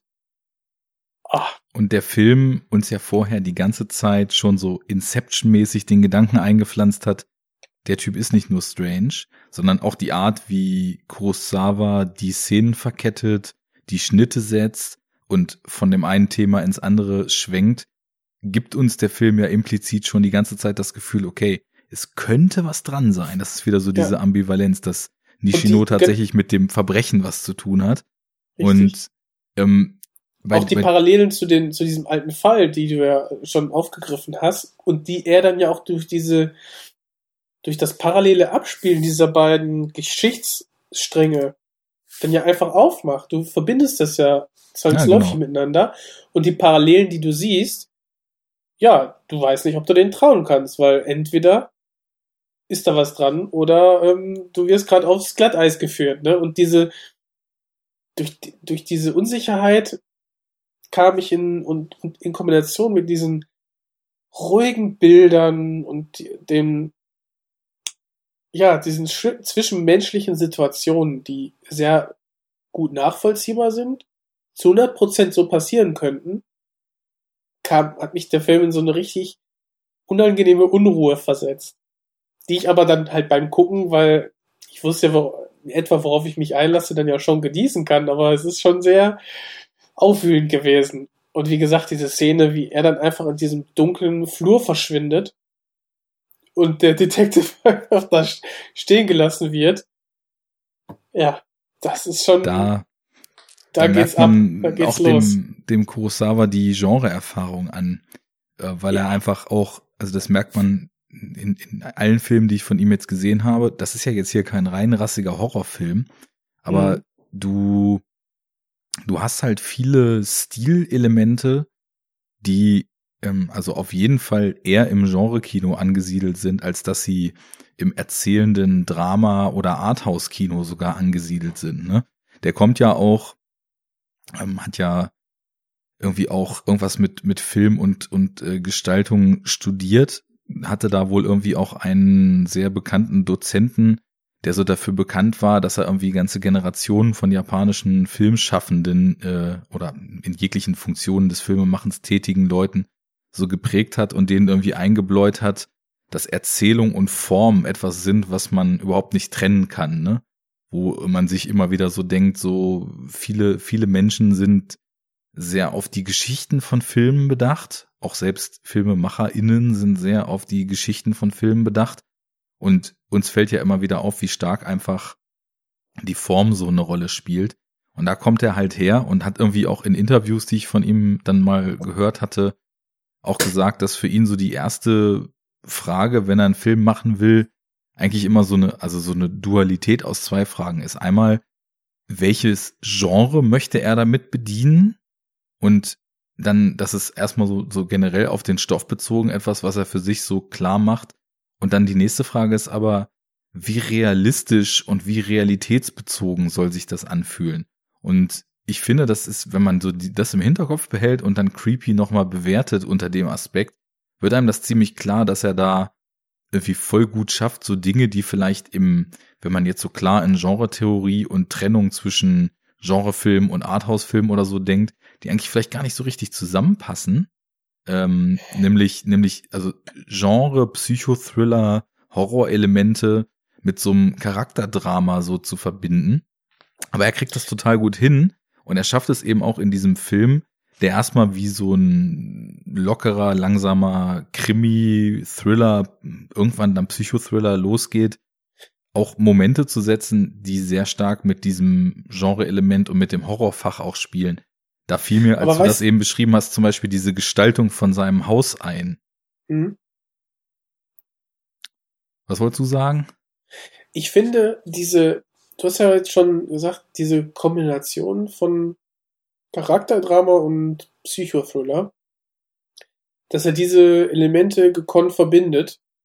Ähm, ich finde, dass sie, je länger ich drüber nachdenke und auch dadurch, dass ich den Film gesehen habe, dass die Elemente eigentlich gar nicht so weit weg voneinander sind, weil Ich glaube, den mal, Punkt will haben- er auch machen, ja. ja, weil wir haben ja eigentlich diese, diese Beziehung, ähm, ja, der, der, der beiden Hauptpersonen, äh, also Takakura und äh, Yasuko.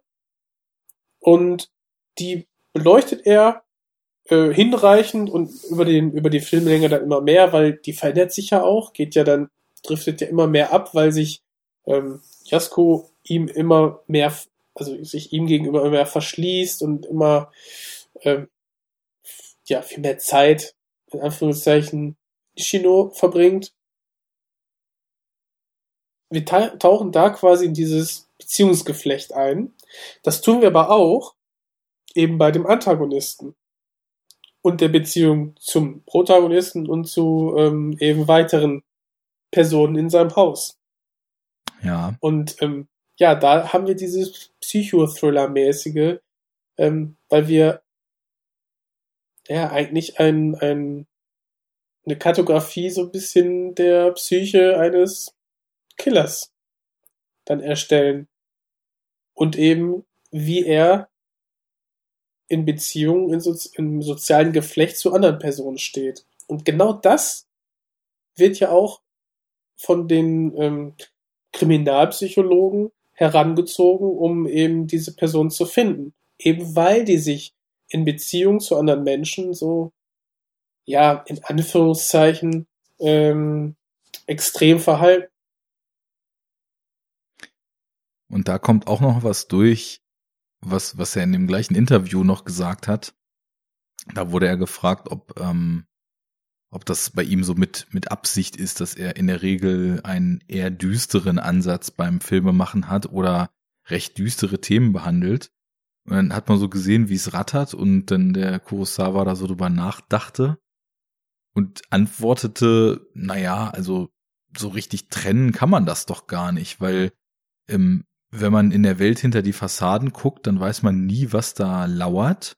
Und deswegen kann auch eine ganz simple Liebesgeschichte plötzlich düstere Elemente haben, weil man einfach Auslassungen hat, die man nicht kennt und in diesem Ungewissen etwas sehr Schlimmes und Düsteres schlummern kann. Und das ist wohl auch einer der Grundgedanken gewesen, die ihn an diesem, da muss man ja sagen, Creepy basiert ja auf einem Roman ähm, gleichen Titels von 2012. Und was ihm an diesem Stoff eben gereizt hat, der Gedanke, wie wäre das denn, wenn das, was man nur so aus Filmen kennt, den Psychokiller, der also vollkommen willkürlich und völlig empathielos ähm, Morde begeht oder zumindest ähnlich, ähnlich schwere oder vielleicht psychisch noch schlimmere Verbrechen als das. Und so jemand ist einfach der eigene Nachbar. Und man sieht ihn täglich und er versucht so eine gesellschaftliche Fassade aufrechtzuerhalten und schafft das auch so einigermaßen. Aber das, was hinter den verschlossenen Türen lauert, ist pure, pures Düsteres. Und Mhm. den Gedanken hat er da wohl verfolgt. Und ich Und finde, dass die Auch Entsch- visuell umgesetzt, ne? Genau, komplett in der Architektur des Hauses. das wollte ich Diese nämlich gerade sagen, ja. Genau. Die Fassade ist irgendwie anscheinend schön, aber die, das Haus ist ja auch, befindet sich so in einem Renovier, also Renovierzustand. Die Fassade ist teilweise abgehängt mit Plastikplanen, es fehlen Fenster und so weiter. Und es ist einfach unfertig. Der Vorgarten ist auch komplett noch Baustelle. Und ähm, ja, dieses charakterliche, dieses, diese, ja, muss ich sagen, diese fehlende Empathie und, und dieser Wahnsinn, der dem ähm, Nishino da eigen ist, das ist auch ähm, quasi dargestellt durch eben dieses Haus. Man kommt rein durch dann, ja, man kommt durch den Vorgarten in ein ja doch kleines, noch intaktes, sehr schönes Gartenstück. dann ins Haus hinein und der, der, der Eingangsbereich sieht auch noch ganz normal aus, aber man biegt einmal rechts ab, also quasi, man biegt einmal falsch ab, ne? falsches Ja. Thema angeschnitten bei jemandem ja. und schon, es ist total, ähm, ja, industriell wirkt es sofort. Es wirkt äh, kalt Was. Rohbaumäßiges, ne? Ja. Und dann schiebst du eine sehr, sehr schwere Eisentür zurück und du bist einfach in einem schalltoten Raum. Ja. Und Und denkst so, das ist, und dieses, dieser schalltote Raum, da könnte jetzt Fabian dann natürlich mehr zu erzählen, aber wenn man da drin steht, du, also wenn es wirklich tot ist, so ein toter Raum, das ist ja total unangenehm für einen selber, ne? Du hörst ja dann, du wirst ja wahnsinnig, weil du plötzlich anfängst, so, so ähm, Geräusche wahrzunehmen, auch deines eigenen Körpers, die du sonst nie hören würdest. auch gerade gedacht, den eigenen Herzschlag als erstes und irgendwann ist wirklich jedes leichte Blubbern und Pochen und äh, Scharren irgendwo dann Mhm. total präsent, weil man diese Überlagerung aus der umgebenden Welt nicht hat. Genau. Und das ist so, symbolisiert so das Innerste von, von diesem, ähm, ja, kann man jetzt ja sagen, Serienkiller. Ja. Aber ein äußerst perfider Serienkiller. Die Art, wie er agiert, ist äh, tatsächlich dann nochmal äh, eine Nummer, eine Nummer kranker als das, was man sonst so kennt. Ähm, ich will noch mal kurz auf das Haus eingehen, weil du hast vorhin gesagt, als der Ermittler da reinkommt. Ich finde, eine sehr bezeichnende Szene ist auch, als nachdem diese erste Begegnung mit äh, Nishimo da äh, Ni- Ni- Nishimo? Nishino ähm, Shino. schon so schon so seltsam verlaufen ist und sie sich dann draußen noch mal getroffen haben und im Beisein, ähm, also das, am Anfang ähm, treffen sie da ja niemanden, dann geht ja Yasuko am nächsten Tag alleine rüber, möchte dieses, naja, wir sind jetzt da hier, das ist unser Willkommensgeschenk an euch für eine gute Zeit zusammen präsent über, übergeben, wo er auch, also es kommt ja kein Wort des Dankes und man, man merkt dem Nishino auch, als sie das übergibt, keine Emotion an, nur dass er so, so vollkommen quer fragt, aha, Schokolade, na gut, Schokolade ist okay. Ist sie denn auch handgemacht?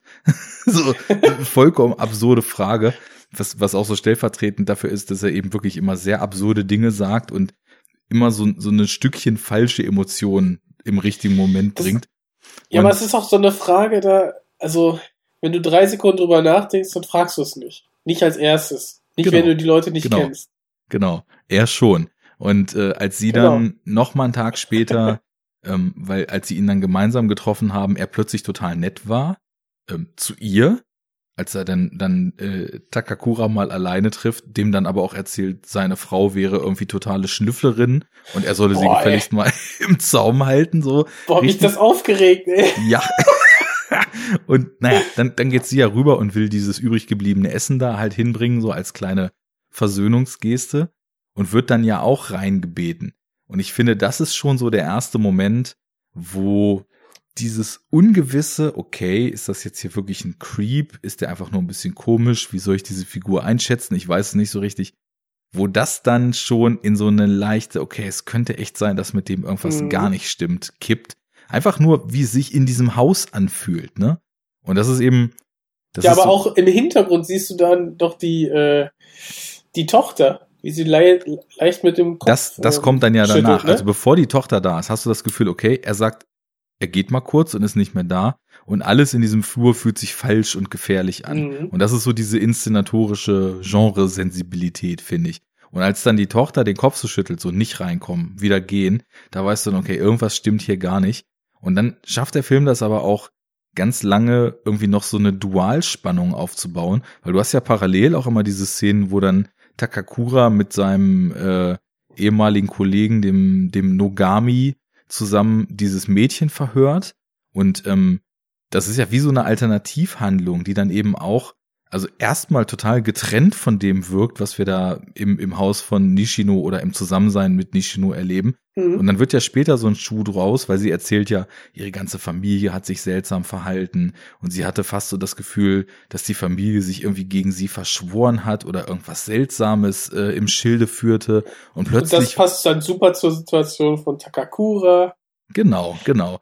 Äh, Da, Mhm. da projiziert man es dann schon drauf und versteht auch, warum er anfängt, diese, diese seltsamen Dinge, die sie da erzählt, auch auf sein eigenes Leben so zu projizieren. Ich finde aber so als alternative Storyline ist das sowohl inszenatorisch als auch vom Verlauf, wie, wie es so Stück für Stück Informationen einem noch gibt, ist das erstmal lange noch so eine schöne Parallelhandlung, die irgendwie die, die Spannungsschraube anzieht und die, naja, so ein, erstmal noch wie so einen dualen Weg, der dann später erst wieder auf Ja, so den Hauptweg trifft, dann formt, ne? Ich finde, das wirkt so wie ähm, so ein Ideengeber.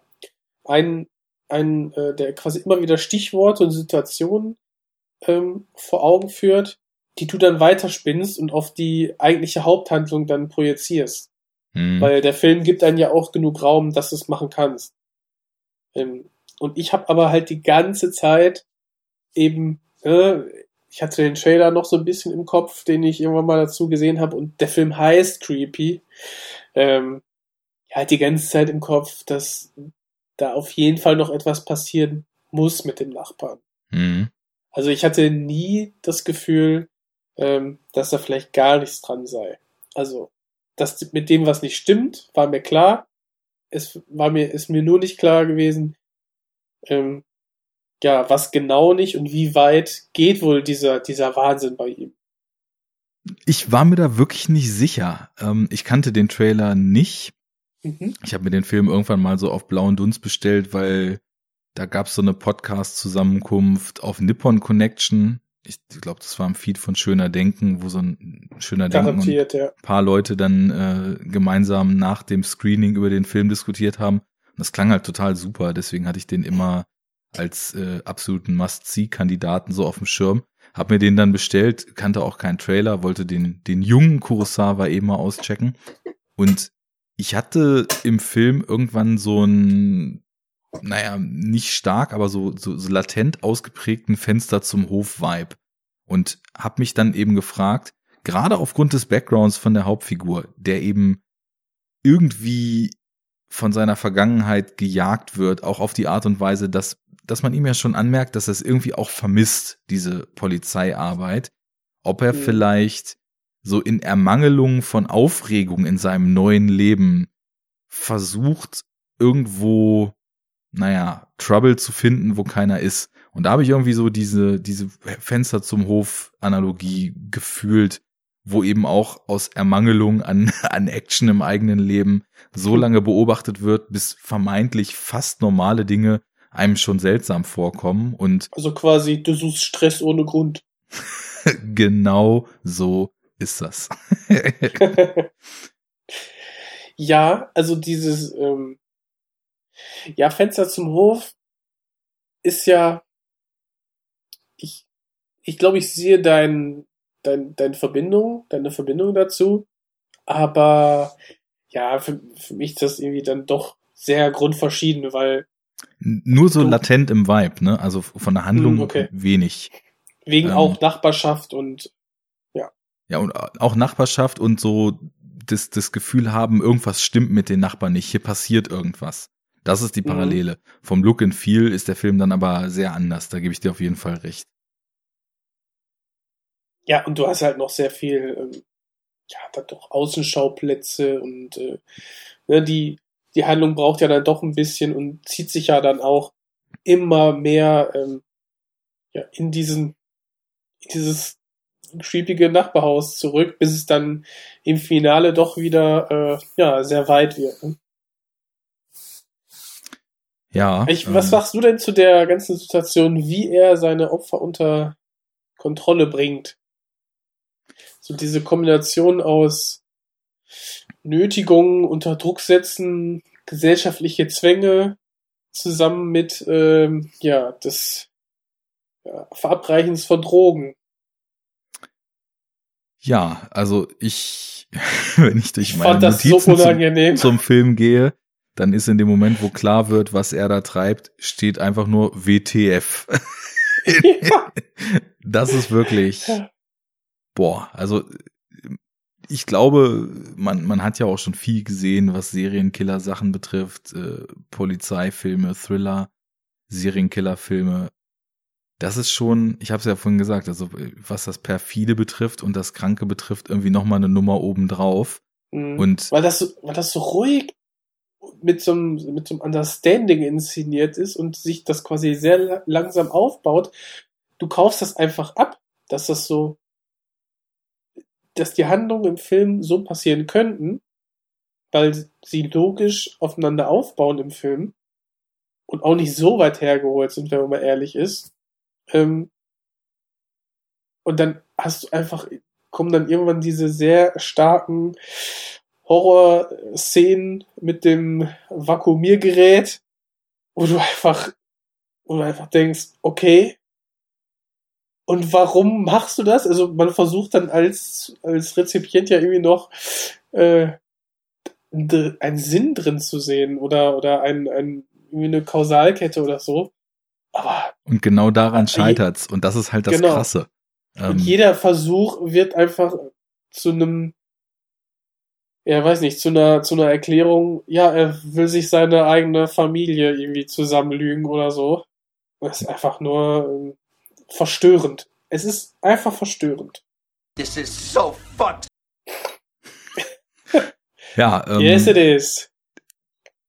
das, also erstmal die erste Komponente davon, dass er quasi Familien unter Drogen setzt, irgendwie gefallen, äh, gefangen hält, die Väter halt umbringt, selber auf, auf, also das Schlimme ist ja nicht mal umbringt, sondern den, den anscheinend mit diesen Substanzen, die er da verabreicht, hörig gemachten anderen Vermitgliedern, äh, Familienmitgliedern aufträgt, ihre, ihre Männer oder Väter umzubringen.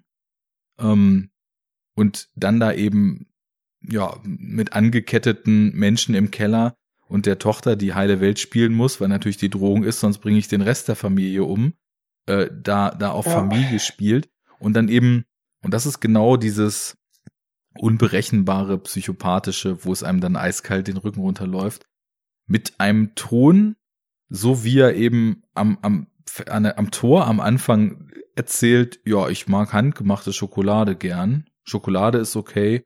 Darüber erzählt, ja, sie macht nicht mehr mit, dann bringen wir sie jetzt um. Und das so gar keine Regung und gar keine Emotion und überhaupt nichts Menschliches. Also in dem Moment so eine, so eine vollkommene Empathielosigkeit und Entmenschlichung mit sich bringt. Das ist schon so eine der, boah, also unangenehmsten Figuren so von dem Schlacht, die Ja. ich bis jetzt gesehen habe. Das muss ich echt sagen. Genau. Was sagst du zu diesem Vergleich zu, zu Funny Games? Ähm, das, also von der Art her verstehe ich, was du meinst. Ähm, Funny Games ist für mich so ein Kandidat, den ich lang nicht gesehen habe, den ich früher extrem krass fand und wo ich nicht weiß, ob ich heute den noch so fände, weil ich, ich weiß nicht, so, so vieles, was ich über Haneke seitdem gehört habe und manches anderes, was ich auch gesehen habe, habe ich so das Gefühl, dass er irgendwie, naja, er kritisiert halt irgendwie sehr stark, wie ansonsten Filme funktionieren und so weiter. Und funktioniert, äh, ne, Quatsch, ähm, kritisiert auch Sachen, die ich selber kritisiere, so den Umgang mit Gewalt in Filmen und sowas. Aber kommt irgendwie so ein bisschen vorwurfsvoll an den Zuschauer und nicht vorwurfsvoll an die, die sowas sonst halt irgendwie machen. Äh, daher, was ich so ein bisschen unangenehm finde. Aber dieses, diese Nötigung, dieses, die Leute über das, was sie tun, immer, immer weiter in so eine Abwärtsspirale reinzuziehen. Genau. Und- und Aufbauen von Druck, Nötigung. Ja, da ist schon, da ist schon eine interessante Parallele. Aber ich finde auch, dass gerade der Schauspieler von Nishino, also, äh, okay, Teroyuki äh, Kagawa, ja, ging eigentlich. Ähm, das, der macht das klasse. Also der ist, der spielt das richtig unangenehm gut. Ähm, den kaufst du das auf jeden Fall ab, diese Unberechenbarkeit. Und äh, was ich, was mir beim, beim Film aufgefallen ist, ist einfach, dass die, also ich finde, der, der Blick, der ändert sich nur minimal. Also quasi, wie er schaut. Aber die Wirkung ist so, ja, manchmal sehr, sehr angsteinflößend irre und ähm, manchmal nur irre. also, ähm, ja, beeindruckend. Äh, macht das, macht das richtig, richtig gut. Äh, toller, toller Bösewicht. Mhm. Und ja, was ich, was ich noch ähm, interessant fand, ist ja so die Aussage, dass er seine Opfer ähm, eigentlich nicht selber killt. Oder diese Aussage wird ja getroffen, nachdem wir gesehen haben, dass er sich zur Not ja selber die Hände schmutzig macht. Ja, aber anscheinend zum ersten Mal. Das wollte ich nämlich auch noch erwähnen, als ich eben von dieser Empathielosigkeit sprach. Ähm, es ist ja auch immer ein interessanter Aspekt in solchen Filmen, wie diese Psycho-Killer und Massenserienmörder, wie die die eigenen Taten so wahrnehmen. Und als er ähm, der kleinen Miu eben aufträgt, okay, du hast deiner Mutter zu viel gegeben von der Droge, jetzt dreht sie ab, äh, töte sie jetzt bitte. Und Miu Mhm. das äh, trotz, trotz den Drogen, die sie drin hat, um sie zu kontrollieren, nicht tut, nimmt er sich ja, und das Ja. war auch also ein unfassbarer What the fuck Moment, wo wirklich man ganz, ganz dicken Kloß im Hals hatte, fand ich, nimmt er sich in so einem Sekundenbruchteil die Knarre außer Hand an Kopf, puff, Kopfschuss äh, getötet so, ne? Und du denkst bis zu dem Moment, wo er da abdrückt, das kann jetzt nicht sein und raffst gar nicht, was da passiert. Und dann sagt er ja zu ihr, warum hast du mir das jetzt angetan? Jetzt bin Ja, ich genau. zum, jetzt bin ich zum Verbrecher geworden. Was ja da, darauf schließt, dass alles, was er vorher macht, Leute unter Drogen setzen, befehlen, sich selbst umzubringen und so, dass er das als moralisch völlig in Ordnung ansieht, ne? Ja, Also- für ihn ist das okay, genau. Ja. Das ist schon, also das, das ist echt Ab- alle Register aber Morden, gezogen. das macht er ja nicht. Das machen ja die anderen. Ja, genau. Ne? Er Ja. ist doch nur der nette Familienvater, der einfach eine schöne Familie aufbauen möchte. Also creepy as hell. Ja, also schlimmer geht's kaum. Ne? Mhm. Also, Und- und, und auch wie er ihr dann nur noch zu verstehen gibt, ja, aber ähm, wie sagt er, jetzt, er sagt ja nicht begraben, jetzt begräbst du deine Mutter richtig, sondern äh, compose, äh, no, you com Ja. also jetzt bereitest du quasi die, die Mutter aber richtig vor, wie ich es dir gezeigt habe, ne? Mhm. und schmeißt sie dann da ins Loch. Und diese Szene ist auch sehr, sehr, sehr unangenehm, weil sie so,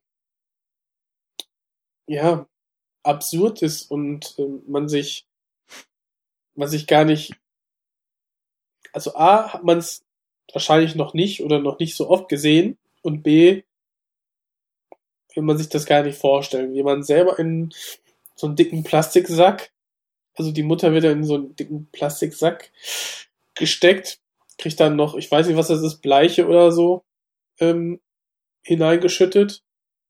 Dann wird dieser Plastiksack zugeklebt und an einer kleinen Öffnung quasi vakuumiert.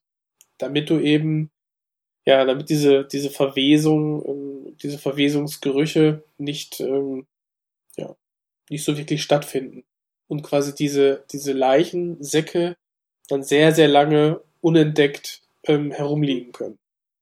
Und diese Szene, wie das passiert, quasi die Mutter, die gerade getötet wurde, dann so, ja, schlimmer noch als Abfall zu behandeln. Also, Das ist es ja gerade. Und das Da ist eben auch da das, was einem da die ja. Kehle zusammenschnürt, ne? Du, richtig, da fehlen mir die Worte einfach, wie, wie abstoßend ich das finde. so jegliche, jegliche menschliche Emotion und jegliche Würde sind da vollkommen rausgenommen, weil er einfach. lässt es die eigene Tochter machen Ja, quasi. und das, das ist so ein Level an Grausamkeit. Also wenn man, wenn man auch nur ansatzweise zulässt, irgendwie das, das emotional an sich ranzulassen, was man da sieht, dann ist das so Unfassbar. ein, ein Maß an Grausamkeit, was man überhaupt nicht aussprechen kann und was wirklich, also ein völlig umhaut. Und ich, das, es ist wirklich ab dem Punkt auch so gewesen, dass ich, ja, mit, mit einem, vorher war es eher wie so ein Spannungsfilm und danach war es eher wie so ein, naja, also die, die Wirkung, die im schlimmsten Fall so diese, diese Gewalt-Horrorfilme so aus der French Wave oder so haben Mhm. konnten, die aber halt, die irgendwie so ein bisschen drüber und so weniger realitätsnah noch waren. Und das halt auf so ein vollkommen realistisches Maß runtergebrochen. Also ich war völlig fertig und ich habe den Rest des Films dann auch in so einem sehr, sehr, sehr, sehr zerstörten Zustand schon Ja. verbracht. Einfach nur unangenehm. Ja, und was ich aber auch noch betonen wollte, zusätzlich dazu, was da inhaltlich passiert, was alles völlig ausreichen würde, wir haben ja auch noch gar nicht so gesagt, die Kameraarbeit ist irgendwie, ich finde die ziemlich präzise. Ähm, ist ja eine, ist ja eine Kamerafrau, mit der ähm, der Kurosawa auch schon lange zusammengearbeitet hat. Ähm, so sehr präzise, die, die Welt ist anfangs, weil es ja Sommer ist und alles blüht grün und so, sehr sehr farbenfroh eigentlich, also gar nicht zum Thema passend. Und nur in den Außenaufnahmen. Ja, genau. Also drinnen ist, ist natürlich was anderes. So drinnen hast du Mhm. eher so auch, ähm, da kommt diese Ebene von dem menschlichen Miteinander und dieses Funktionieren ähm, in der Gesellschaft, der Arbeit nachgehen, sich durcheinander, dadurch dann voneinander entfremden und so. Es kommt da auch noch alles mit rein. Aber ich finde, wie dann, wie Kurosawa diese Form, die ursprünglich sehr hell und sehr offen ist, so in den Außenaufnahmen, als der Inhalt des Films immer düsterer wird und man immer stärker in so ähm, Bereiche vordringt, die, die, die dann irgendwann auf das hinauslaufen, was wir gerade lang diskutiert haben, wie er eben auch mit Belichtung spielt. Das ist auch in beiden Filmen, die wir ja heute besprechen, ein sehr Ja. starkes Element gewesen. Und wo mir das zum Beispiel extrem aufgefallen ist, als sie das erste Mal diese Befragung mit der übrig Genau. gebliebenen Tochter machen, ähm, Die, das Verhör ist schon sehr, sehr krass. ja, ähm, also sie, sie steht ja dann auf und geht durch den Raum und die Kamera verfolgt sie und es ist perfekt inszeniert.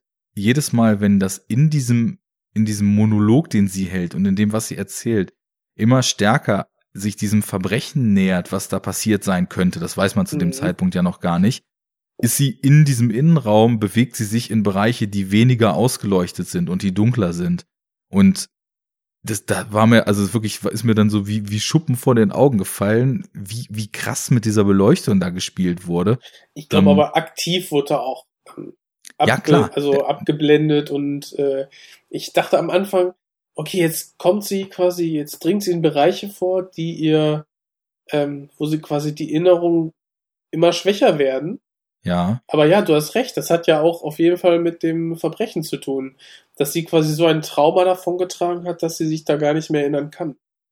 weil, Oder wie wir, ja, wie wir dann ja später erfahren, wird ja auch mit großer Wahrscheinlichkeit der Nishino sie halt eben Richtig. auch den Rest ihrer Familie haben umbringen lassen. Ja, Und genau. das kann man sich echt nicht reintun. Also ähm, zu krass. Und äh, was du meinst, kann aber auch sein. Also das geht ja auch so Hand in Hand, so ne, das Ja, das ja. verdrängte Verbrechen und ähm, das ist ja sowohl düster wie auch von ihr verdrängt. Und Mhm. beides läuft ja darauf hinaus, dass eben die Lichtsetzung Jetzt könnte jemand herkommen und sagen, naja, das ist natürlich platt, ne? Also wenn es inhaltlich düsterer wird, wird's auch äh, außen düster. Sehr, sehr subtle so. Aber ich, ich finde einfach, unter diesem Genre-Aspekt ist das so ein, so ein Spiel mit der Form, gerade weil es eben draußen auch nicht so Babadook-mäßig alles monochromatisch und düster und grau ist, sondern eher so im hellen, ab, hellen abläuft alles, gibt es irgendwie nochmal eine total starke visuelle und fühlbare Ebene mit rein. Ich meine auch, dass, dass in dem Moment, wo sie aufhört zu erzählen und quasi aus den Erinnerungen zurück in das Hier und Jetzt kommt, dass da dann auch wieder ähm, ja quasi mehr Licht plötzlich auf sie scheint und dann der ganze Raum wieder ja erhellt wird.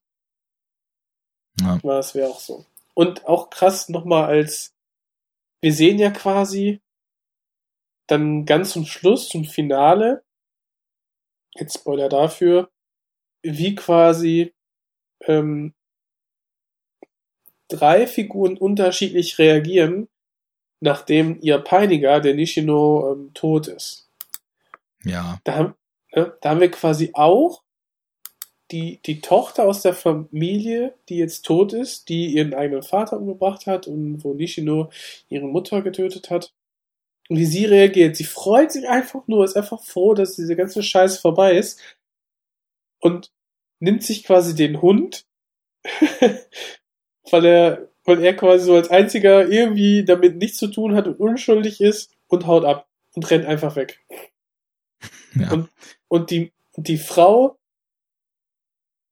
äh, die Jasko, die kriegt den kompletten Nervenzusammenbruch und wie sie schreit da im Finale, da habe ich auch nochmal die Gänsehaut bekommen überall. Oh ja, oh ja. Boah. ganz stark und äh, da fällt ihr alles ab und ähm, mir auch als Zuseher.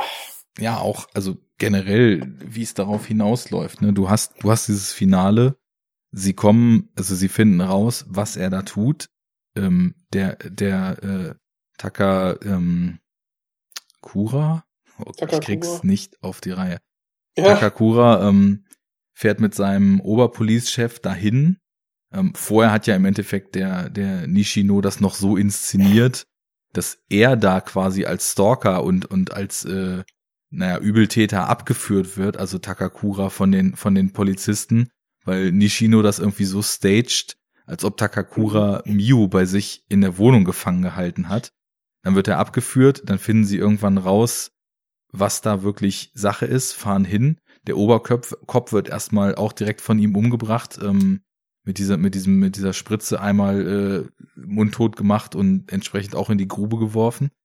Und dann sind sie da drin und sind so nah, ähm, Nishino auszuschalten und abzuhalten, da weiterzumachen. Aber es funktioniert halt nicht. Und du weißt halt zu dem Zeitpunkt ja auch noch nicht so bis ins Letzte, warum sich eigentlich alle so komisch verhalten die ganze Zeit.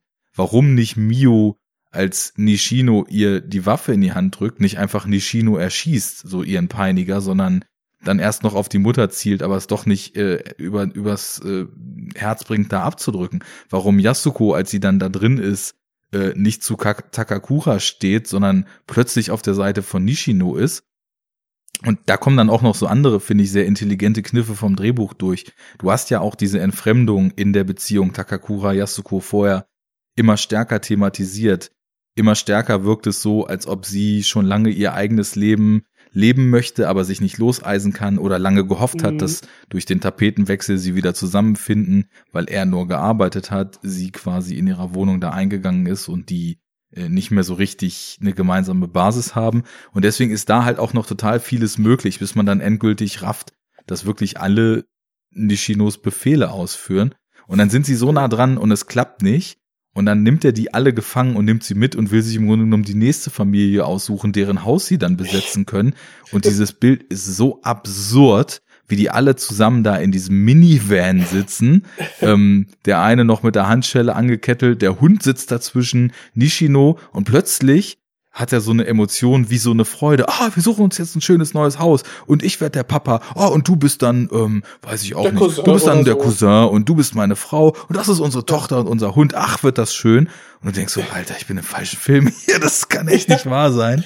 Auch, auch so der Weg dahin, einfach nur wie so das Auto dargestellt wird, quasi im Hintergrund nur schwarz, Nebel, der irgendwie von unten angeleuchtet wird und Mhm. dann wird das Auto halt so gewackelt, so ähnlich wie bei so einer Rückprojektion. Ja, genau. Halt so surreal dargestellt, ne? Und äh, ja, du denkst, äh, scheiße, wie kommen die jetzt da wieder raus? Mhm. Aber so diese Kombination von sozialem Druck, unter Druck setzen, Nötigung, Abhängigkeit von Drogen und ich meine, wenn es gibt ja so so eine Art Wahrheitsserum, ne, das einen ja so äh, beeinflussen soll, dass man eher die die Wahrheit sagt. Ja, liegt auch im Bereich des Möglichen, dass man quasi dadurch dann sehr, sehr leicht beeinflussbar ist. Ne? Und wenn du dann jemanden hast, der einen durch Psychospielchen einen so unter Druck setzt, dann ja, warum nicht? Kann natürlich, warum soll es nicht geben, ne? Ja. Das ist dann die Realitätsnähe, die das Fass endgültig dann äh, aufmacht, dass man einfach nur geplättet und fertig Ja. ist nach dem Film. Ja, das war creepy, würde ich sagen. Ähm, Ja, Ich war sehr begeistert, auf sehr geplättet und äh, kann nur sagen, verdammt guter Film. Fall. Gave me the creeps. gib, gib ihn dir, gib ihn dir. Nicht nur die Creeps. Oh yeah. Ah, Mensch. Say it again. Say it one more time. Say it again. Repeat what you just said. Do it! Just do it! Shut up, man. Shut up. I'm warning you now. Be quiet, please. Irgendwann Ja. schaffen wir es mal eine ganze Sendung, uns nur mit Soundboard-Samples zu unterhalten. Da muss ich mich aber auch noch mal hier dran setzen. Das ist deine leichteste So. Übung. Ja, kurze kleines Päuschen und dann Journey. Mini-Break, dann Journey, alles klar. Bis gleich. Oh yeah. Enough talk. So, und da sind wir wieder am Start. And? Fucking Nazis. Nee. Das, What happens wir sind wieder am Start. Fucking Nazis. Die Nazi-Bude? Ich wollte eigentlich zu creepy sagen. This is what happens when you fuck a stranger in the ass. Oh Mann. Konnte ich nicht verstehen. Da ist ganz schön viel Statik in Ihrem Hirn, Major. Statik? Na Wo ist gut. das denn, wo ist das denn jetzt alles her, bitte? Tja, das ist geheim. Ach so. Das wusste ich nicht. Wusstest du nicht? Nee. Gott, wie blöd kann man sein?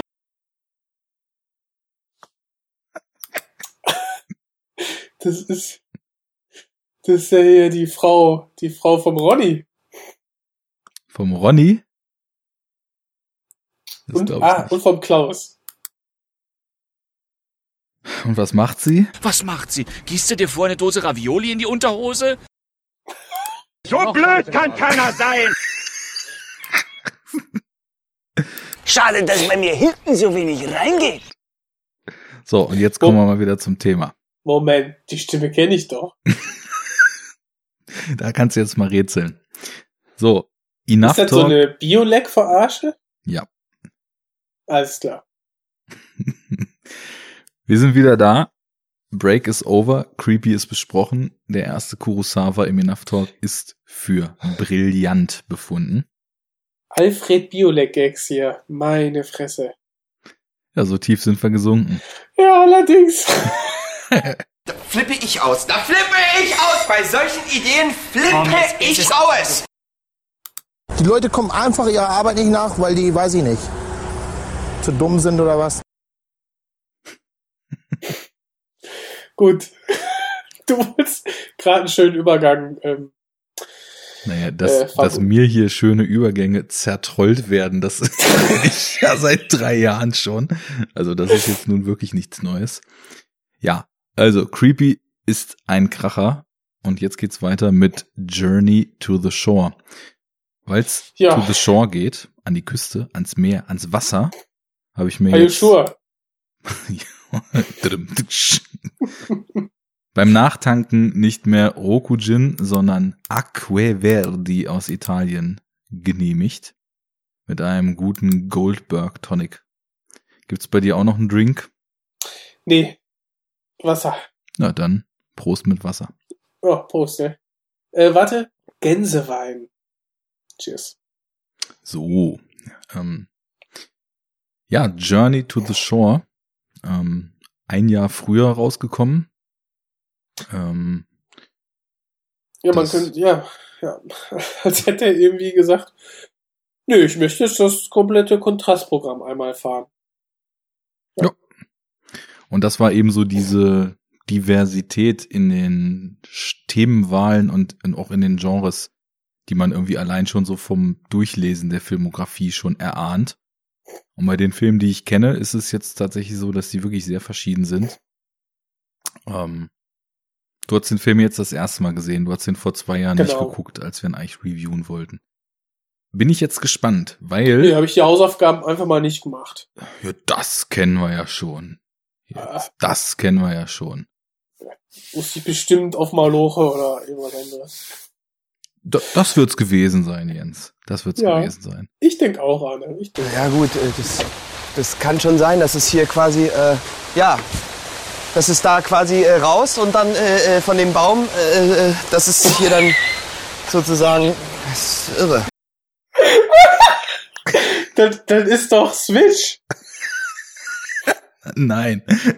Doch, Nein. das muss Switch sein. Der, Herr Grabowski aus Gelsenkirchen. wie er heißt. Ähm, okay, du hast die Hausaufgaben nicht gemacht, du hast ihn, du hast ihn jetzt zum ersten Mal gesehen. Junge, Junge, Junge, Junge. Ja, aber ich. Ich Jetzt zum hör auf, zweiten drauf Mal. rumzureiten. Ähm, ich, ich reite nur drauf rum, weil sich bei mir zwischen den beiden Malen sehen die, die Wahrnehmung des Films doch noch ziemlich verändert hat. Gib mir Okay. mal deinen ersten Eindruck. Wie, wie hast du den Okay. Film empfunden? Langweilig. Was? Nee, ich fand den, ähm, also beides sind ja Slowburner, aber der Journey to the Shore bleibt slow. Ohne Afterburn. Habe ich so empfunden. Ähm, grundsätzlich geht es ja darum, dass äh, ja unsere ähm, Hauptperson hier, ähm, ja, das ist die Mitsuki. So, und jetzt gespielt von äh, Eri Fukatsu. Ähm, ja, eine Klavierlehrerin nicht gut zurecht ist, was daran liegt, dass ihr Ehemann gestorben ist. Der hat Selbstmord begangen. Und äh, dieser Ehemann, äh, Yusuke, ähm, scheint dann doch sich irgendwie ihr zu offenbaren, zu manifestieren und ähm, ja, mit ihr dann ein, ein Roadtrip im Prinzip durch Japan zu vollführen. Und äh, dabei lernen, also können sie beide ihre, ihre Beziehung nochmal aufarbeiten und lernen auf diesem Roadtrip noch viele ja, weitere Menschen und äh, Lebensentwürfe kennen und äh, lösen quasi, und darum geht's auch so ein bisschen in dem Film, diese, diese, ja, das Band, was viele Tote, die dann als Geister in dem, in der realen Welt dann noch rumwandern, diese, ja, ungelösten Aufgaben, da helfen die beiden jetzt als Paar, also er als Geist und sie als ähm, noch Lebende, ja, die, die Geister irgendwie zu erlösen und dann in die Geisterwelt zu überführen. Und ähm, ja, da haben wir quasi dadurch ein im Prinzip ein ähm, tiefes Charakterdrama, eine, eine Charakterstudie von der Mitsuki, die anfangs sehr introvertiert und beinahe verschüchtert ähm, in der Welt umher stolpert, bis zum Schluss, wie sie dann, naja, zumindest jetzt nicht die super selbstbewussteste Frau ist, aber zumindest ähm, ja, rausgekommen ist aus, ich glaube, Tokio, an die Küste und ja, für sich selbst einstehen kann. Ich glaube, das trifft erstmal so im, im Ganzen ganz gut, worum es geht. Ich habe ja jetzt eben schon so What reagiert, als du gerufen hast, langweilig. Ähm, Der allerdings olle Ketzer hier wieder. muss ich dazu sagen, ähm, ich, ich kann es irgendwie nachvollziehen, weil als ich den Film das erste Mal sah, ich fand den schon nicht schlecht, ähm, aber mir ging es, glaube ich, ungefähr so wie dir jetzt. Ich habe ihn geschaut, ich fand es irgendwie nett, ich fand auch, dass ein paar schöne Momente und ein paar schöne Ideen drin steckten. Ja, genau. Konnten mir aber irgendwie nicht so richtig einen Reim drauf machen, wo der Film insgesamt so drauf hinaus will. Und hab den so als irgendwie nice, aber auch jetzt nicht so der, der Oberkracher abgespeichert. Ich habe dann Ja. jetzt zwei Jahre später gemerkt, ähm, dass ich ihn so in Erinnerung hatte, dass ich schon dachte, oh, will ich den eigentlich wirklich noch mal sehen oder wollen wir vielleicht noch umplanen und wenn wir jetzt ein Kurosawa Double Feature machen, dann machen wir Air Creepy und Tokyo Sonata, den ich noch nicht kannte und Oder welcher Kurosawa ist der beste? genau. ähm, sowas in der Art. Auf jeden Fall bin ich dann erstmal so mit, naja, vielleicht ansatzweise einer Skepsis, ähm, in wie der sich jetzt nochmal beim zweiten Mal schauen schlägt, äh, rangegangen. Aber es ist das eingetreten, was oft eintritt, wenn man Filme zum zweiten Mal sieht. wenn man schon so ein bisschen weiß, wo es drauf hinausläuft. Man hat einen Blick vielleicht noch für Dinge, die einem beim ersten Mal entgangen sind. Man hat sich schon mal über den Film ein bisschen Gedanken gemacht, nimmt diese Gedanken schon mit rein und ist vielleicht besser darin, Nuancen zu erkennen oder Subtilitäten zu erkennen. Also es kann er ja nur von mir sprechen und ich sehe oft beim ersten Mal schauen bei Filmen, gerade wenn es so in Arthouse-Sektor geht und die Themen, die da in Filmen stecken, echt so den Wald vor lauter Bäumen nicht. Also, dass dann lauter Bäume sind, fällt mir dann beim zweiten Mal schauen in der Regel auf. Und ich mhm. habe den jetzt nochmal geguckt und ich muss wirklich sagen, dass ich fast durchweg extrem bewegt war von diesem Film. Ähm, weil, also verschiedenste Sachen, die so mit dem zwischenmenschlichen Sein zu tun haben, mit unserem Verhältnis zu unserem Leben, was wir mit dem Leben machen, wie wir vielleicht gar nicht sehen, was im Leben eigentlich direkt vor unseren Augen ist und man erst versteht, wie viele Dinge, was sie wert waren, wenn sie vielleicht irgendwann nicht mehr da sind, mit dem Gefühl, wie es vielleicht irgendwann mal sein wird, auf sein Leben zurückzugucken und eventuell Dinge zu bereuen, die man nicht mehr ändern kann.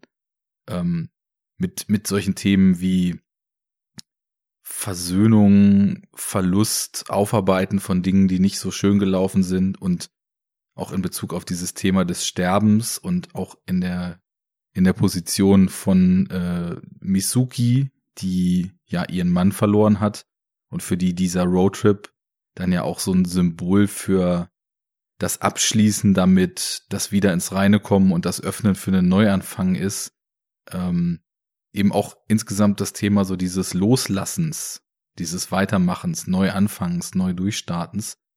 Das waren alles so Sachen, die ich da nicht nur irgendwie angedeutet, sondern ziemlich stark auch ausformuliert und von eben, da muss man hier wieder sagen, diesen zwei, also wie ich fand, unglaublich sympathischen Hauptdarstellern. Das sind ja, ist ja Tadanobu Asano, der Yusuke spielt, und Eri Fukatsu Misuki. Ähm, ich muss sagen, dass ich ja mit der Mitsuki erst sehr spät warm wurde. Also nicht, also schauspielerisch klasse, aber der Charakter ist ja so angelegt, dass sie am Anfang super introvertiert ist und ja, so ähm, unsicher und äh, nur in, in Begleitung eigentlich ähm, von, von Yusuke dann quasi aufblüht, beziehungsweise zeigt, was noch so in ihr steckt. Und ja, äh, das ist ja ein das relativ... fand ich am Anfang etwas, etwas anstrengend so, aber der Film ist ja, wie soll ich sagen, man wird fast sagen, arthausig. Ja, kann ähm, man ganz klar sagen, ist, ja weil wir halt ganz klar so diese, eigentlich eine Charakterstudie haben von diesen beiden und die sich quasi, dadurch, dass wir einen Roadtrip haben, da muss man jetzt dazu sagen, dieser Roadtrip ist aber nur dafür da, um die beiden in andere Situationen zu bringen, wo sie quasi eine, ja, eine oder mehrere Personen aus der Vergangenheit ähm, von, von Yusuke dann treffen daran lernen wir einmal, was Yusuke eigentlich für eine, ein Mann war. Genauso wie äh, Mitsuki das lernt. Und anscheinend, weiß ich nicht, hat sie da dauernd neue Facetten an, an ihm äh, festgestellt, wo ich mich auch gefragt warum eigentlich waren die nicht verheiratet? Ich habe ich irgendwie nicht verstanden. Ja, und das ist, das ist etwas, ähm, da hat's mir ganz gut getan, dass ich Creepy schon vorher gesehen hatte, weil ich hatte das ja eben auch schon mehrfach angesprochen. Bei Creepy sind eben auch ähm, so, so in dem Miteinander von den zwei Figuren, ähm, in dem in Creepy ist ja Yasuki und der Takagura, ähm, die ein Ehepaar sind, die aber irgendwie nicht wirklich verbunden sind und das eben auch sehr stark damit zu tun hat, dass sie diese Hausfrauenrolle einnimmt und er, wie das in der japanischen Gesellschaft ja eben auch total verbreitet ist, im Grunde genommen totaler Workaholic ist, der mhm. in dem Fall eben auch noch einen sehr gefährlichen Job macht.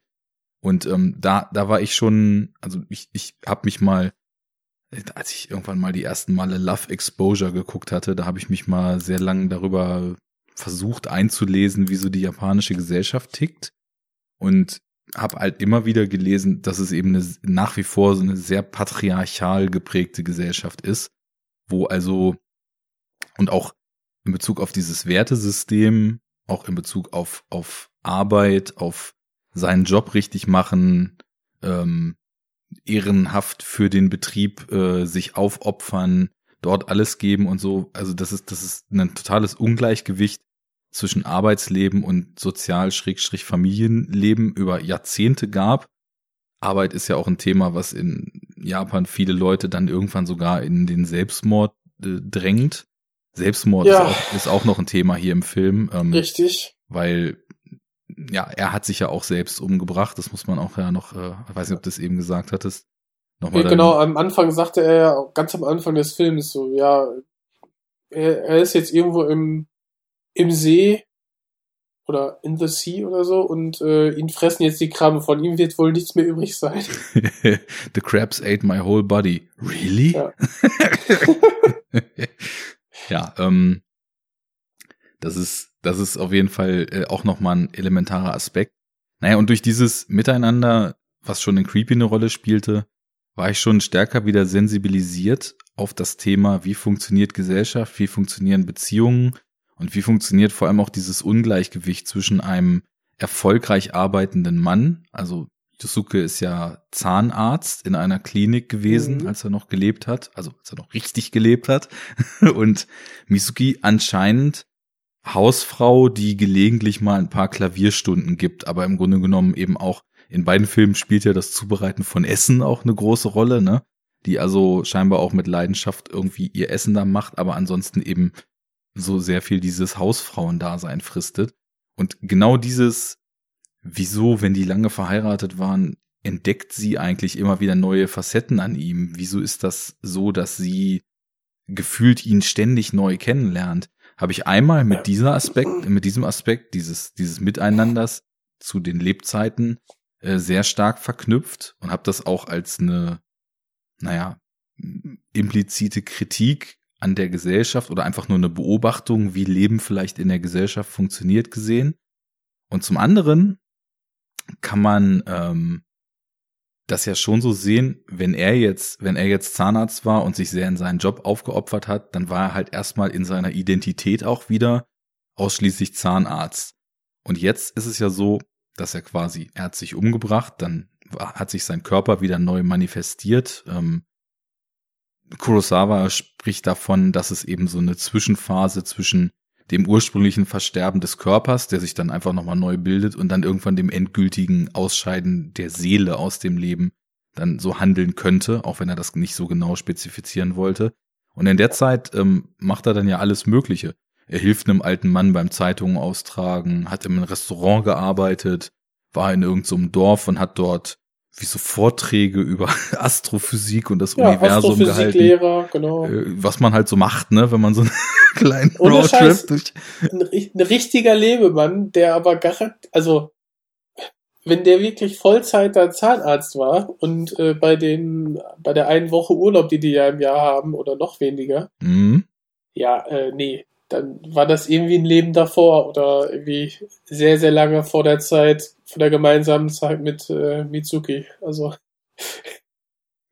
ja, weiß nicht, wann das alles hätte passieren sollen. Oder der hat ihr nur erzählt, er ginge arbeiten. Also ähm, naja, ich glaube, da, da legt man vielleicht, wenn man das so sieht, ein bisschen zu starke Realismusansprüche an, an Was? diesen Film. Das ist doch sehr, ist doch ein Geist, ist doch realistisch.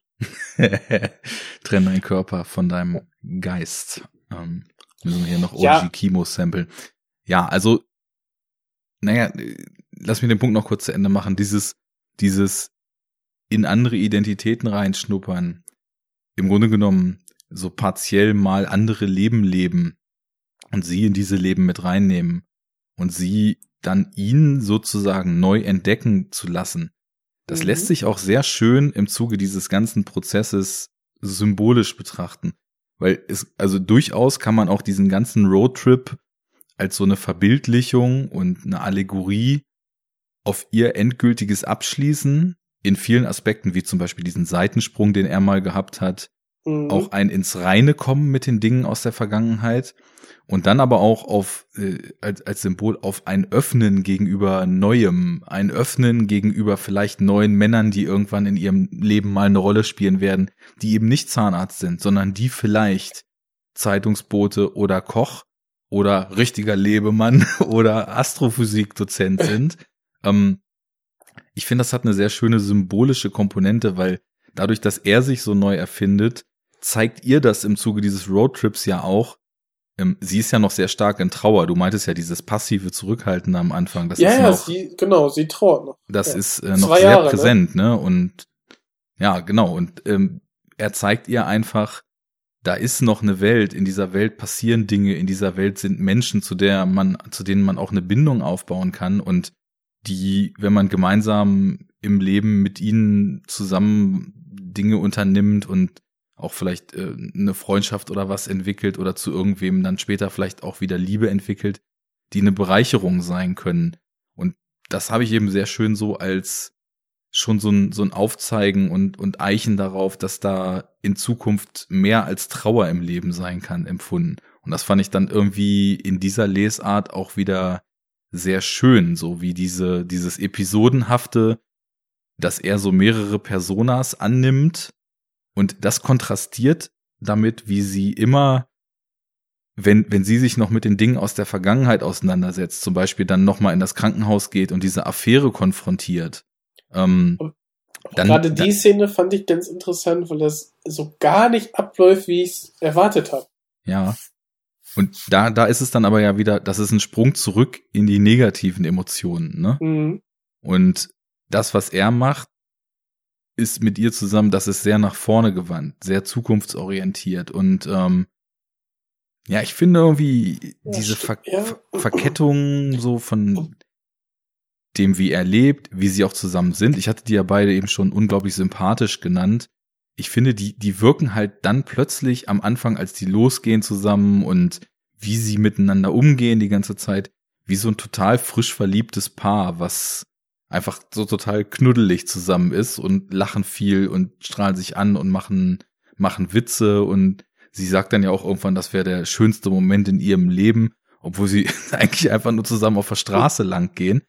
Und ja, das muss man irgendwie alles so in Relation zu dieser langen Zeit der Trauer und zu dieser vorher auch sicher unerfüllten Beziehung, nicht oder unerfüllenden Beziehung, die, die eben sehr monoton und sehr distanziert und entfremdet so vor sich hingelaufen ist, setzen. Ja, mir kam es jetzt so vor, dass, also klar, wir haben ja eigentlich die so, ja, Charakterstudie, die Reise in quasi in das Innere von ihrem toten Ehemann, ne, wie, wo er nochmal von sich selbst preisgibt, mehrere Facetten, die er hat und dann indirekt, wie du schon angedeutet hast, dann auch ähm, Mizuki sieht, ne, was auch in ihr stecken könnte, beziehungsweise was es, was die Welt noch für Potenzial hat.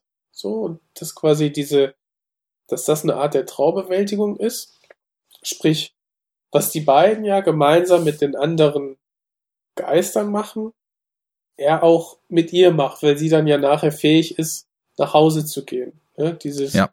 Gebet zu verbrennen und dann ähm, die Küste da zu verlassen. Andererseits kam es mir halt so vor wie, ja, ja, jetzt ist er halt wieder da und die haben halt nochmal eine schöne Zeit zusammen, beziehungsweise diese, diese Art der Verabschiedung, die eher genommen wird, weil er hat sich ja irgendwo im See ertränkt. Ähm, das holt er jetzt nach. Mhm. So. Wirkt so ein bisschen wie Urlaub. Also, ja, natürlich ist das schön und äh, tut ihr gut. Das, das verstehe ich schon. Ähm, ja, nur am Anfang wusste ich halt nicht so genau, wo ich dann, ne, wo läuft's, wo läuft's hin und dann war es spät, dann ist man müde. Und ja, ist halt. Hast du den Film sehr schon ruhig wieder und langweilig. Müde geguckt? so. Ähm, nichtsdestotrotz ist so dieses, ähm, einfach diese zwischenmenschliche Aufmachen von, ähm, was es für Beziehungen gibt, welche Arten von, äh, äh, wie heißt das, Trauer, hier Regret, Mhm. ähm, Bereuen. welch, genau, welche Arten von, von Reue verschiedene Menschen so haben können. Das gehen wir hier ja auch durch. Und das hat ja eigentlich alles mit ähm, Beziehungsverflechtungen und Konflikten zu tun. Das fand ich schon, das fand ich schon ähm, erhellend irgendwie, beziehungsweise schön dargestellt, weil es so, so natürlich und unaufgeregt war. Zeitgleich haben wir dann aber auch so wieder hier eine, auch eine übernatürliche Komponente, die auch wieder durch, sehr stark durch Lichtsetzung und durch Wiederholen eines bestimmten Geräusches ähm, dann äh, induziert wird, und zwar, wenn dann quasi diese, ja, diese untoten Geister-Thematik wieder aufgegriffen wird.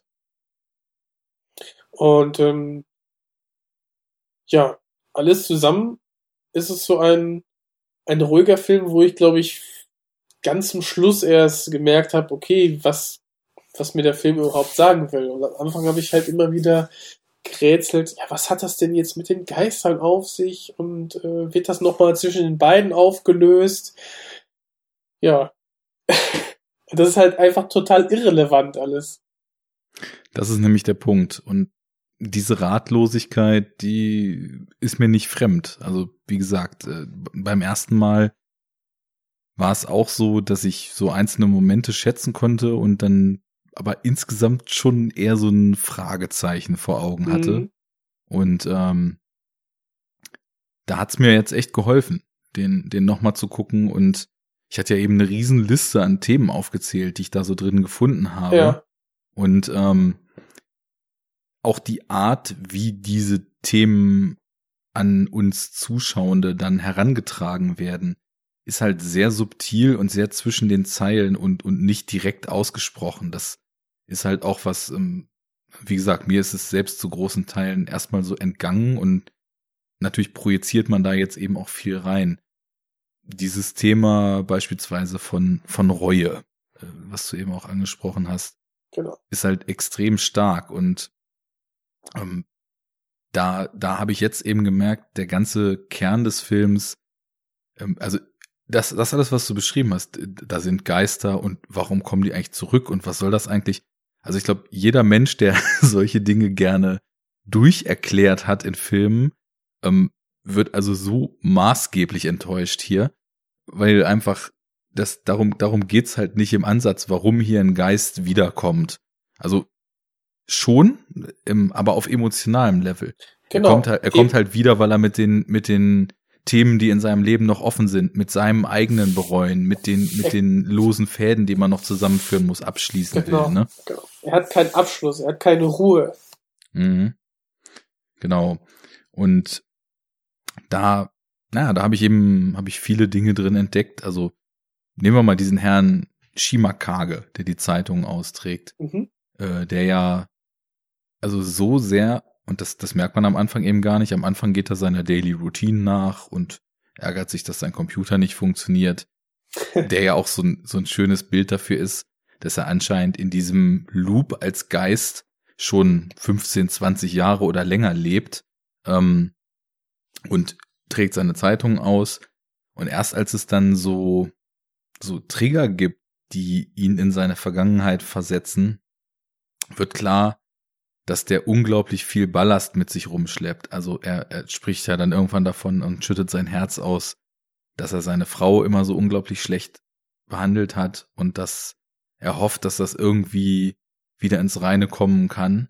Und da merkt man dann also anscheinend ist das so eine dominierende Emotion in ihm, dass er nicht mal gemerkt hat, dass er ein Geist ist, sondern seiner Routine nachgeht und überhaupt nicht versteht, was mit ihm Sache ist. Und naja, erst über so verschiedene Dinge, die dann passieren, als dann eben auch Misuki und Yusuke da zu Gast sind, wird ihm dann irgendwann klar, naja, dass, dass seine Zeit auf der Welt vielleicht irgendwie abgelaufen ist und er kommt dadurch, dass er dann sein Hobby wieder entdeckt und äh, dass er nochmal sowas wie menschliches Miteinander und menschliche Wärme und eben auch das Miteinander von Yusuke und Misuki da erlebt, kommt er irgendwie zu dem Punkt, dass er abschließen kann. Und ich weiß nicht, dann, also erstmal diesen Gedanken schon so stark von, von Bereuen getrieben zu sein und etwas mit sich zu schleppen, was man nicht wieder gut machen kann, das ist schon irgendwie eine sehr starke Emotion. Und das, das eben so abstrahiert auf diese Prämisse des Films, da gibt's eben Geister und äh, der hat nicht mal gemerkt, dass er einer ist, weil ihn das eben so sehr, so sehr treibt und so sehr lähmt. Das ist schon irgendwie beim genaueren drüber nachdenken krass, aber ich, es war zum Glück nicht so, dass ich da so drüber nachdenken musste, sondern das kam mir irgendwie auf so einer emotionalen Ebene schon tragisch vor. Und ja, äh, das, ich glaube, das sind so, das war so die Funktionsweise, wie eigentlich fast alle Szenen jetzt für mich funktioniert haben. Dieses, ja, so der ganze Film durch. Ja, diese Links in die Vergangenheit, weil ich meine, selbst äh, Yusuke ist ja da, um eben diese losen Enden und diesen, diesen Abschluss und dieses Wiedergutmachen, wieder ins Reine kommen irgendwie durchzuführen. Nur er kann es halt noch. Ähm, viele andere fühlen sich da erstmal nicht so in der Lage. Und ähm, bei zum Beispiel der Frau, die sie da besuchen, aus diesem, aus diesem Kochrestaurant, mhm. die hat ja nun schon über mehrere Jahrzehnte diese, dieses Päckchen mit sich geschleppt, dass sie ihre jüngere Schwester irgendwann da mal geohrfeigt und so angemacht hat. Um, ich weiß nicht, ich finde, das sind einfach so schöne Symbole für, ja, für Verfehlungen und ich habe da sehr stark weitergedacht dann. Ich habe mir so Gedanken darüber gemacht, was, was sind es eigentlich so für, für Dinge, wo man im Alltag vielleicht mal völlig übers Ziel hinausschießt wir haben vorhin im Vorgespräch drüber gesprochen, so wie, wie ist das, wenn man runtergerockt ist von der Arbeit und ja.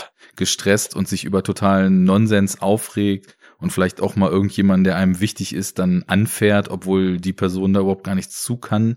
Und das ist hier dann so das Gedankenexperiment weitergesponnen. So wie wäre das, wenn man aufgrund einer Lappalie irgendeiner Person, die man liebt und äh, die einem wichtig ist, so richtig scheiße behandelt und plötzlich äh, ja wird diese Person eine Stunde später vom Auto überfahren und das letzte, was man zusammen erlebt hat, ist so ein Moment. So wie wie fühlt man sich damit? Wie wird das dann weitergehen im Leben? Wie wird der eigene Geist damit zurechtkommen und das eigene Wesen damit zurechtkommen, dass kurz bevor jemand gestorben ist, man man nicht irgendwie noch eine schöne Zeit zusammen hatte, sondern scheiße zueinander war oder sich sich unfair behandelt hat oder wie jetzt dann der äh, Yusuke vielleicht sogar seine Frau noch betrogen hat, äh, wo er dann merkt, als er nicht mehr lebt, wie wichtig ihm das eigentlich doch war, was er nur in seiner ganzen Lebzeit nicht gesehen hat. Also hat irgendwie, hat mich echt emotional sehr mitgenommen und hat, finde ich, in vielen Momenten auch so was Poetisches. Richtig stark war doch zum Beispiel die Szene, als dann der äh, Herr äh, Shimakage dann erkennt, dass er ein Geist ist und von dieser Welt geht und wie das dann am nächsten Morgen inszeniert ist. Die stärkste Szene in dem Film, fand ich. Ja. ja. Weil man da diesen, diesen Aha-Erlebnis äh, einmal hat, quasi, aha, okay, es gibt noch mehr, wie ähm, Yusuke oder Yusuke und dass die, dass die Agenda ist quasi, ähm, naja, diesen, dachte ich, ne, diesen anderen Geistern, die irgendwie den, den, den Weg nicht mehr finden oder von ihm abgekommen sind, ihnen zu helfen. Ja, und dann, dass dann quasi das, das gesamte Interieur plötzlich dann über Nacht oder über, über so eine Überblendung dann, ja, 20 äh, Jahre älter zu sein scheint, ne, als es vorher war. Deswegen, mhm. dass so dieses ganze Haus ähm, viel verfallener ist, als es vorher äh, den Anschein gemacht hat. Ja, im Grunde genommen so der der der Geist des Herrn Shimakages hat alles überschattet und genauso wie ja. er selbst noch in so einem Zwischenstadium konserviert wurde, wurde sein Haus es auch und äh, wurden auch die Blumen, die er aus Magazinen und Heften ausgeschnitten hat, Und äh, also gerade die Symbolik fand ich unglaublich toll, wie er ja da seinen Schlafraum mit diesen Pappblumen geschnitten, äh, geschmückt hat, die er ausgeschnitten hat. Und als er dann am nächsten Morgen nicht mehr ist, äh, zum einen das verfallene Haus dann da ist, aber eben auch diese Papierblumen, weil sie halt 20 Jahre gealtert sind, dann wie verwelkt da von der Wand rieseln. Also da ähm, ging mir schon so rein inszenatorisch das Herz auf, wie das, wie das gemacht war. Das schon war ziemlich schon cool. schön, ja. Ja. Naja, also ich, ja, ich, ich finde, die einzelnen Stops sind auch so eine schöne, bi- bilden so eine schöne Bandbreite, wie irgendwie Menschen mit dem Leben umgehen und was sie so für Päckchen mit sich rumtragen. In dem finalen Dorf. Ähm, ich wollte mir eigentlich seinen, seinen Vortrag nochmal anhören, weil da so, na, da, da sind so sehr schöne Aussagen und ja, vielleicht auch Symboliken für den Wert des Lebens und wie wir das Leben mit Bedeutung füllen drin gewesen, ne? in seinem, Ach so. das Universum ist aus nichts und so weiter. Ach ne? so, mh. Ja. Ja, über Materie und äh, Licht Relativitätstheorie. Äh, ja. War eigentlich ganz, ganz cool und interessant. Und auch so wie interessiert die, die ganze äh, Dorfgemeinschaft war, ne, endlich äh, ja, mehr darüber zu erfahren.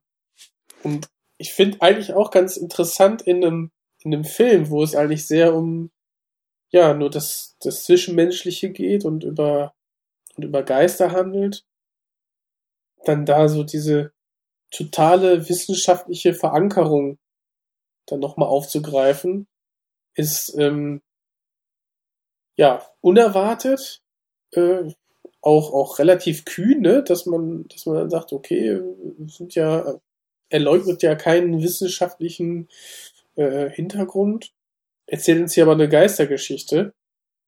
Aber auch hier wieder, ne, es ist auch alles rein äh, metaphorisch. Äh, kannst auch einfach rein re- metaphorisch sehen. Und, Genau, äh, ja. Dass sie einfach den, den Abschluss braucht in dem Falle und sich quasi ja von, von der Idee ihres Ehemanns dann vielleicht nochmal verabschiedet. Ja, äh, das auf jeden Fall. Ich würde aber schon so weit gehen, dass, dass das, was er da im, in diesen finalen, na, nennen wir es mal, Vorträgen oder Monologen Mhm. vor der Dorfgemeinschaft so formuliert, er steigt ja ein über die Beschaffenheit von Licht, das also Licht, Welle und Teilchen ist Mhm. und dass diese Welle oder dieses Teilchen aber nicht gestoppt werden kann und keine Masse hat und dass es eigentlich nichts ist, weil es ja keine Masse hat. Und wie könnte etwas, was keine Masse haben, etwas sein? Und macht dann so ein paar Analogien auf, wie eigentlich das ganze Universum dann auch auf nichts basiert und zieht aber dann eben so die Parallele, dass man ja niemals sagen würde, nur weil jetzt die die, die, die, Welle beziehungsweise die, die, das Lichtteilchen, ähm, dass das Photon keine Masse hat, dass es nichts ist und äh, dass eben, ja, da, da kommen dann so Analogien auf das Leben irgendwie, finde ich, hoch, dass man die Bedeutung, die man Dingen zuweist und die Bedeutung, die das Leben hat, ja auch nicht einfach an irgendwelchen Hard Facts nur, nur festmachen kann, sondern dass es da eben, Doch, doch. Ja, Wie sicher. alt, wie alt bist du? Was fährst du für ein Auto? Wie groß ist dein Haus? Wie viel verdienst du im Der Jahr? Kontostand. Ist es Ja, nicht sicher. messbar, existiert es nicht.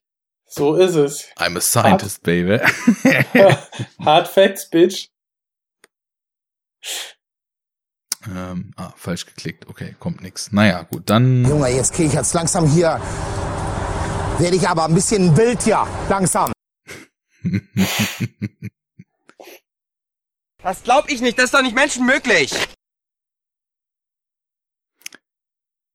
Ja, also ähm, einer, einer der Filme, wo ich glaube ich außer der Nennung dieser Themen, die ich da drin sehe und so ein bisschen zu beschreiben, warum und wie, gar nicht so viel mehr zu sagen kann, weil das einfach so total, also es hat so einen Denkprozess in ganz viele Richtungen bei mir losgetreten und eben einfach auch starke Gefühle. Ich meine, dieses dieses Thema, wie man lebt und wie man so sein Leben füllt, das ist, glaube ich, was, was mit der Zeit einfach auch stark so ins eigene Leben kommt, wenn man erstmal anfängt, so mit seinem vermeintlichen Hamsterrad-Dasein. Mhm. Irgendwann geht's los, all day, every day, 24-5, am Wochenende platt, in der Woche Hamsterrad. So. Und das ist, aber das ist wirklich so krass eigentlich, weil ähm, zuvor in der Uni als Student, das, äh, das hörst du zwar immer, aber du glaubst es nicht und verstehst eigentlich gar nicht, äh, worüber da die ganzen Leute immer reden. Sobald du aber drin steckst, ein, zwei Jahre, ähm, ja, ist, hat man plötzlich ganz, ganz, ganz andere Gedanken und ganz, ganz anderen Blickwinkel auf die, auf die Sache als äh, noch von vor, ja, noch vor der Arbeitswelt, also in der Uni-Zeit. Ne? Das ist so krass und dieser Film macht einfach dadurch, dass wir diesen, diesen Roadtrip haben und eigentlich nur verschiedene Stationen und auch Orte und Menschen dann dadurch begegnen, schafft es halt innerhalb dieser zwei Stunden dann verschiedene Lebensentwürfe einfach nur darzustellen. Genau, so ein Ausbruch und, aus der normalen Welt, ne? Und genau. reinschnuppern in irgendwelche anderen Lebensentwürfe. Und da sehen wir, wie sind die quasi dazu gekommen? Was, wo gibt es Reue? Was sind die, was sind die schönen Seiten? Und dann eigentlich, eigentlich immer ein versöhnliches Ende. Ja. Und das finde ich ist, das ist so die, ja, die Stärke des Films. Ich muss auch sagen, dass ich jetzt, wenn man so drüber redet, äh, wenn man das so einordnet, gefällt es mir auch besser. Allerdings finde ich, ich habe immer noch einen Kritikpunkt und zwar ist das die, die überwiegend sehr, sehr flach gefilmte ähm, Welt, beziehungsweise die, die flachen Bilder irgendwie. Also sehr, teilweise wenig kontrastreich wo ich aber auch glaube, dass das wieder ein teilweise ein Stilmittel ist, weil wenn wir, wo wir vorher bei Creepy gesagt haben, wir haben jetzt sehr stark Abblendungen. Die haben wir ja auch teilweise, wenn ich da an die Klavierszene denke. Wir haben aber auch Überbelichtung quasi des, des Films oder dieser, der Bilder zusammen mit dem, ähm, diesem Klicken, Klackern oder die, was eine Heuschrecke oder was es da war, wenn dann die Geister in Erscheinung treten oder wenn etwas Übernatürliches gerade ähm, oder ganz bald passieren wird. Ja. Hat jetzt aber nicht dazu beigetragen, dass ich ähm, ja die Ästhetik überwiegend toll fand, sondern eher so nur in, in ein paar Momenten. Mir ist also kein Vergleich zu Creepy. Ähm, Nee, ähm, also ich finde das auch creepy fühlte sich für mich im Look erstmal so ein bisschen steril an. Ähm, bei dem Film hier ist das aber noch viel ausgeprägter.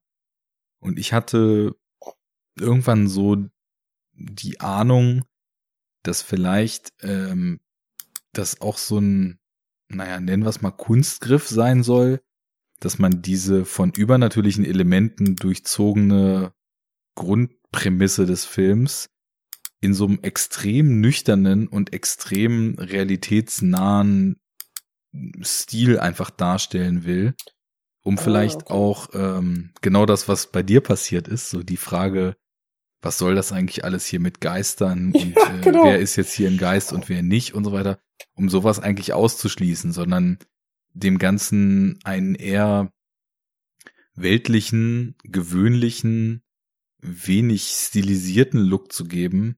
Unaufgeregt. Ja, einfach, genau, ne? um sich, um ja. sich im Kern vielleicht auf die Emotionen und auf das Menschliche, Zwischenmenschliche im Film konzentrieren zu können. Ähm, ja. Ist, Direkt ist, an der falschen Sorte hier. ist definitiv auch so, dass mir das beim ersten Schauen damals aufgefallen ist, dass der Film relativ flach so wirkt, ne, von, von Ausleuchtung, von, von ja. der Art, wie er gefilmt ist.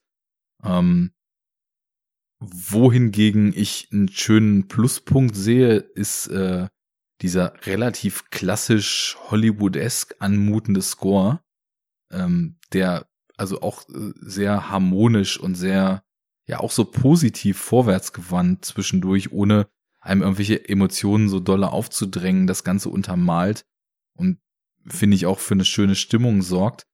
Ähm, der Kurosawa hatte auch in einem Interview, wo es um Einflüsse ging, dann auch mal gesagt, naja, Einflüsse sind im Grunde genommen alle Filmemacher aus aller Welt, die er sein ganzes Leben gesehen hat. Aber so diese Kombination, ne, irgendwie sagen das alle, klar, aber aus Score von Bernard Herrmann und äh, das Ganze in Verbindung mit Hitchcock-Filmen ist natürlich was, was einen irgendwie auch groß geprägt hat. Und so dieses klassisch Hollywoodeske im Score. Ich fand, dass man bei beiden Filmen da eine Affinität zugehört hat, ne? Und ja, aber es ist hier irgendwie ganz schön so, so eingebunden, dass vielleicht die visuelle Form, naja, erstmal befremdlich und durchaus was ist, was man erwähnen muss. Auf Audioseite hingegen das Ganze dann irgendwie schön rund ist und auch ja. eine gewisse Abrundung findet. fast konventionell. Ja, aber irgendwie schön so in der Zeit so ein paar Jahrzehnte zurückgerückt. Ähm, ist halt nicht so ein moderner Score irgendwie, ne? Mhm. Ja, ja gut, ja gut, stimmt. Wenn man sagt, sagt äh, ne, 2015, ja, eher klassisch. Ja. Basiert ja auch auf dem Roman. Ähm, der kam 2010 raus. Ähm, und da hat Kurosawa irgendwie ja, das gelesen und wohl vor allem so einen Begriff aus dem Japanischen so im Kopf gehabt, den er, äh, den er so in dem Film umsetzen wollte. Äh, das, der Begriff heißt Mitori, ne Mitoru, genau. Ähm, das, das bedeutet, also das, das ist ein Wort, was den gesamten Prozess beschreibt von ähm, als Me bei einem Menschen, dem man nahe steht, der naja, in den letzten Momenten oder letzten Tagen, Stunden, was weiß ich, seines Lebens ist, am Sterbebett zu sein und mit ihm gemeinsam diesen Prozess des aus dem Leben Scheidens zu teilen, was irgendwie so als ext extrem ja intimes und äh, zwischenmenschliches und auf den letzten Metern irgendwie verbindendes Erlebnis so angesehen wird. Und irgendwie hatte er das wohl gelesen und hatte diesen Begriff vor Augen und hat überlegt, wie man einen Film machen kann, der so diesen Prozess auf ein ganz anderes Level abstrahiert. So dies, das, das aus dem Leben scheinen dann halt von wenigen Stunden in einem Bett so auf äh, einige Jahre und die dann in einem Roadtrip äh, enden und dann gemeinsam so völlig im Reinen zu sein und dann da äh, so die Wege sich dann endgültig zu teilen am Ende, das dann so aufzusplitten. Jetzt, wo das so ansprichst, ich hatte auch kurz, kurz so den Verdacht gehabt, dass sie sich das alles nur vorstellt. Ja, das ist auch eine Lesart, die, glaube ich, sogar valide ist. Also, das ist auch ein Gedanke, den ich Zum hatte. Schluss, und, ne? Ja. Ja, ähm, ja wobei, ich meine, sie ist ja auch nicht die einzige, die trauert. Wir haben ja dann auf dem letzten Stopp noch diese Kaori, nee, Kaoru, deren äh, Mann ja auch anscheinend gestorben ist, wo Ja. eben der, der eine ältere Herr in dem Dorf noch sagt, mein Sohn ist gestorben und seitdem ist äh, seine Frau auch so ein bisschen durch den Wind. Die ist ja noch in einem ganz anderen Trauerstadium und ähm, man kann, denke ich mal, auch da so weit gehen, dass man sagt, naja, das, das Loslassen gelingt ihr nicht und das passiert vielleicht auch alles eher auf einem emotionalen Level in ihr, als dass sich da wirklich Geister manifestieren. Und da finde ich es eben schön, dass der Film sehr, sehr vage und unkonkret bleibt, weil man solche Arten, den zu verstehen, dann natürlich auch einfach dann anwenden kann. Ne? Ja. Also, ich hatte das Gefühl, dass aber dann quasi so das letzte Drittel nicht mehr so ganz zu dieser Lesart passt, aber ähm, ja. Ja. Ja. So ist das. ja, ich, ich muss halt an diese, an diesen, an das Wald, an dieses Waldsegment denken, wo wir dann ja auch quasi den, den verstorbenen äh, Ehemann von ihr sehen und wie er dann ja es auch irgendwie nicht, nicht loslassen kann, nicht wahrhaben kann und dann ähm, ja doch doch eben äh, durch hier äh, wie heißt er, äh, Juske über die, also quasi ins Jenseits befördert wird über die andere Seite. Und ähm, ja, wir da so ein, so ein Foreshadowing quasi bekommen, was, was ihnen vielleicht auch bald passieren wird, weil er ist danach ja auch sichtlich geschwächt irgendwie und äh, ja, ich weiß nicht, ob man sich sowas, ob sie sich dann sowas ähm, fantasieren kann, so zu Hause. Ja klar, ist irgendwie möglich, aber ja, ich weiß nicht. Also dann haben wir keinen keinen Sprung mehr. Wir haben dann ja sogar zwischenzeitlich, also bis zum Ende, dann die kleine Montage, wie sie dann wirklich bis an die namensgebende äh, See, an die Küste kommen. Und ja, sie dann nach dem Verbrennen des äh, Gebetes dann noch aufbricht und läuft und nicht aufwacht, zum Beispiel. Aber. Das gut. ist so eine der Sachen, wo man, glaube ich, dazu neigt, in die Falle zu tappen, die solche Filme einem einfach stellen, ja. dass man denkt, man müsse sich dazwischen entscheiden, das entweder oder zu lesen. Also entweder ist das etwas, was ich komplett für bare Münze nehme, oder entweder ist das etwas, was äh, symbolisch und allegorisch ist und was dann in Häkchen nur in ihrem Kopf ist. Und ich glaube, Richtig. dass die Wahrheit halt irgendwo naja, die Wahrheit nee, ist, ist nicht wichtig in dem Moment. Genau, ne? in der Mitte liegt es falsch, dass die Wahrheit gar keine Rolle spielt, weil durch die Symbolträchtigkeit des Ganzen und durch, durch den Charakter, dass einfach diese ganzen emotionalen Beats im Drehbuch und die Momente, die wir erleben, dazu dienen, für etwas zu stehen, stellt sich die Frage gar nicht, sondern es bietet halt einfach verschiedene Arten, das zu sehen an, die aber einfach auch immer darauf hinausläufen, dass alles, was wir sehen, für einen Prozess steht, für ein Gefühl steht, für, für einen emotionalen Wandel steht. Und insofern ähm, gibt's da, glaube ich, kannst dir eine Szene rauspicken und kannst dir einfach das, was du emotional draus ziehst und wie du das, was du da wahrgenommen hast, auf das eigene Leben oder auch generell auf die Welt anwenden kannst, dann, dann so als den Inhalt des Ganzen annehmen. Mag ich aber, wenn das so vage bleibt und äh, insgesamt. Ja, ja, äh, wenn man weiß, worauf man sich einlässt, stimmt. also in zwei Jahren nochmal gucken und genauso geflasht sein wie ich. wahrscheinlich, ja, ja, wahrscheinlich. Also dieses, ähm, der Daniel vom Spätfilm sagt ja immer, er ist in die Handlungsfalle getappt. Ja. Ich bin dann so ein bisschen in diese Interpretationsfalle getappt, vielleicht. Zusammen mit ein bisschen Handlungsfalle. Ja, wenn wir jetzt hier schon äh, Podcaster-Innen-Kollegen zitieren, äh, Dennis äh, vom, vom Lichtspielcast ähm, betont ja immer, dass er im Grunde genommen einen Film erst einschätzen möchte, wenn er ihn zweimal gesehen hat. Äh, äh. Weil, also selbst Filme, die er scheiße fand, guckt er dann nochmal und merkt dann, naja, vielleicht waren sie doch gar nicht so scheiße. Ähm, das, da ist definitiv was dran. Also man. Und da ist er weg. Was ist denn jetzt los hier? Hallo?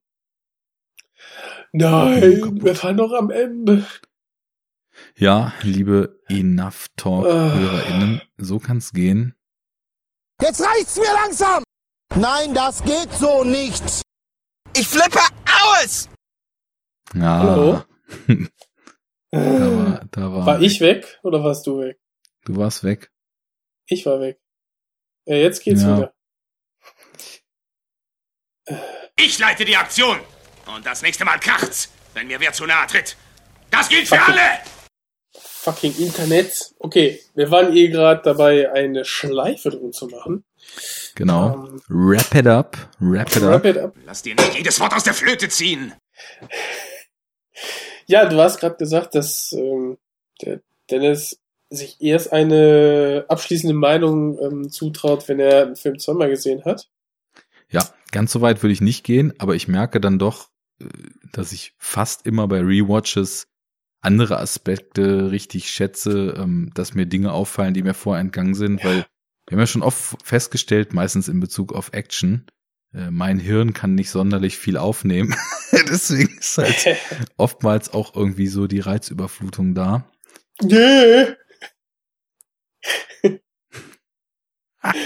Kopf ist voll. Ja. Nobody fucks with the Jesus. Die Leute kommen einfach ihrer Arbeit nicht nach. Weil der Kopf voll ist. Ja. A world of pain.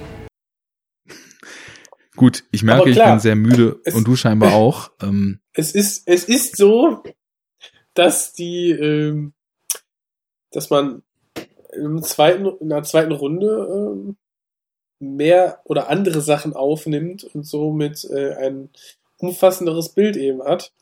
Und ja, das wird bei dem Film äh, wahrscheinlich ganz genauso sein. Aber so eine Besprechung hilft da ja auch ungemein, dass man sich so einen Film, äh, der kann ja wachsen oder auch fallen in Mhm. äh, so einem Zwiegespräch. das auf jeden Fall. Ähm, das hilft, wenn man da mal eine andere Meinung zukriegt. Wir geben Liebe auf die Freundschaft mehr.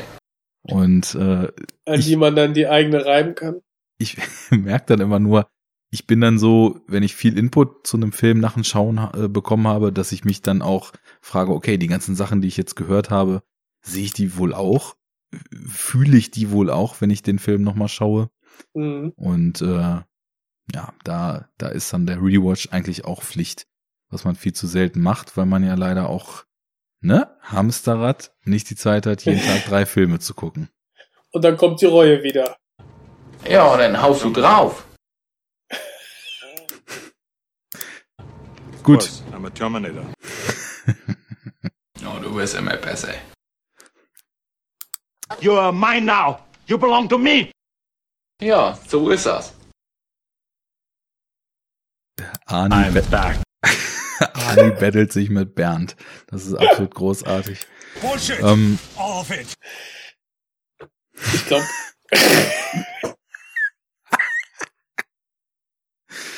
er hatte recht. Ja, also ich, ich kann nur als abschließendes Fazit sagen, es ist jetzt sicherlich eh schon sehr klar geworden. Ich habe im zweiten Durchgang wirklich den Film sehr gemocht, sehr stark gefühlt und äh, bin mit diesem Double Feature jetzt an dem Punkt, dass ich einfach nur sagen kann, wenn das so weitergeht mit dem Kurosawa, also wenn er das Level, was die beiden Filme für mich jetzt erreicht haben, äh, mit dem hält, was ich noch von ihm gucken möchte, sofort irgendwie, nachdem ich die beiden Filme jetzt gesehen habe, angefangen zu recherchieren, mal- was ja, man da noch direkt Cure rein und dann. Ja, genau. Leider ist die Verfügbarkeit bei vielen Sachen von ihm echt so ein Thema. Cure gibt's ja auch in der Masters of Cinema Edition da in UK.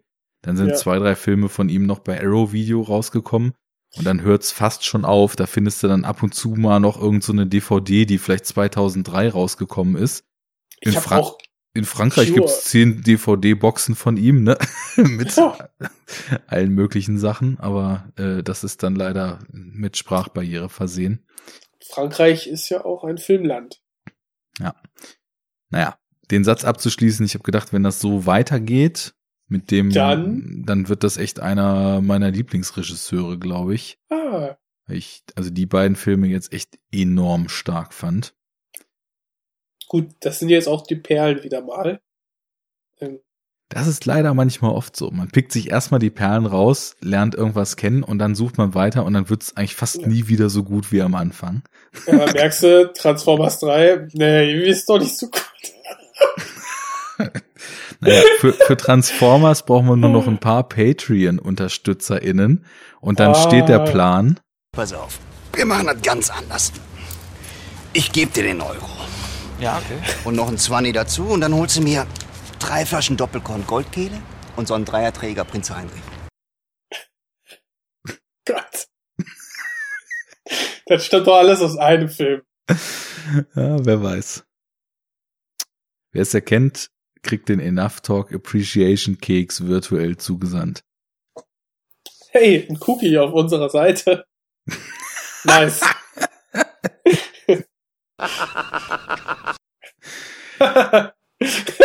Gott, sie ist so schlimm, die Lache. Oh Gott. So, lass uns mal, lass uns mal äh, zum Ende kommen, würde ich sagen. Gar nichts. Zusammenpacken. Ende. I don't think so. Ja, was soll ich sagen? Ich finde den Film nicht mehr ganz so langweilig, sondern äh, das, was, man sich vielleicht schon vorher hätte denken können. Und jetzt im Zwiegespräch natürlich ähm, sich, sich rauskristallisiert hat, dass es dem ähm, Kiyoshi Kurosawa eigentlich darum ging, diese zwischenmenschlichen Stadien, diese verschiedenen Möglichkeiten, die es gibt im Leben, die gebündelt darzustellen. Weniger um irgendeine fantasievolle Geistergeschichte. Ähm, macht den Film schon zu einem ähm, ja, schönen, ruhigen Charakterdrama. So alles zusammen, Charakterstudie die ich mir wahrscheinlich auf jeden Fall noch mal ein zweites Mal angucken werde oder muss. no pressure. Irgendwann einmal. genau. Naja, dann bin ich froh, ähm, wenn das in die Richtung geht. Ähm, ich kann nur sagen, ich habe alles gesagt. Wow. Oh Mann, ey, ich werde schon, ich werd schon richtig gaga. Wenn euch Blu-rays von Kyoshi Kurosawa in die Hände fallen, die Devise lautet I'd buy that for a dollar. Schlag buy zu. that shit. Genau.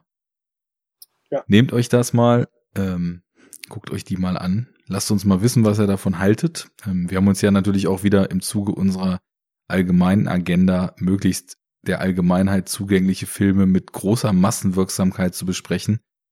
Hier ja, wieder zwei da sind wir Filme. wieder einen großen Schritt weitergekommen. Auf jeden ja, Fall. auf jeden Fall.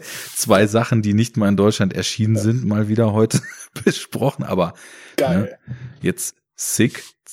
Echte Filmfans wissen schon, wo sie das finden. www. Torrent.to Wie war das früher? Kinox.to. Ja, klar. I like it! Gut. Danke fürs Zuhören. Äh, danke fürs Durchhalten in diesen, naja, abzüglich Pause irgendwie knapp drei Stunden Sendung. Was? Nur drei Stunden? Lame. Lame, langweilig. Die waren auch mal stärker hier unterwegs. Naja, ich, ich finde, wir sind schon wieder ganz gut warm gelaufen. Wenn wir die Frequenz weiter halten, wie jetzt in diesem Japanuary, dann gibt's an sich nichts zu beanstanden. Ja, genau. Japanuary. Japan. Okay. Japanuary. Lass Ciao, krachen. Leute. Sucht Schön, uns im Internet, hypt, hypt uns, feiert uns, feiert uns ab. Wenn ihr uns unterstützen wollt, Patreon, Enough Talk oder Amazon Wishlist zu finden auf dem Blog unter den Podcast-Beiträgen oder auf der Seite unterstützt uns. Das, das war der Werbeblock. Eine Milliarde mal Thank you an alle UnterstützerInnen, die dies schon tun. Ihr seid die Besten. Ihr seid Dankeschön. richtig gut. Ihr seid äh, einfach nur mal äh, der Hammer. Und ähm, ja, ihr könnt auch was zurückkriegen. Wer, ja. Wer uns lang genug, genug Geld in den Rachen wirft, darf sich Filme wünschen. So nun das erste Mal geschehen. Das wird auch in den nächsten Wochen kommen. Oh. Wer weiß? Und welcher Film ist es? Oh my God. Das verraten wir noch nicht. Es wird sich zeigen. Ähm, die Auswahl ist nicht einfach. I'm under a lot of pressure right now. Aber wir werden es stemmen. So, das franzt jetzt endgültig aus hier. Ähm, haut rein. Wir sagen schönen Abend noch. Haut rein, Leute. Ciao, ciao. War ein langer Tag wieder, ne? Ein Tag voller Arbeit. Prost. Prost. Köschken. Prost, Herr Kommissar. Prost. Heiger und Prost. Prost.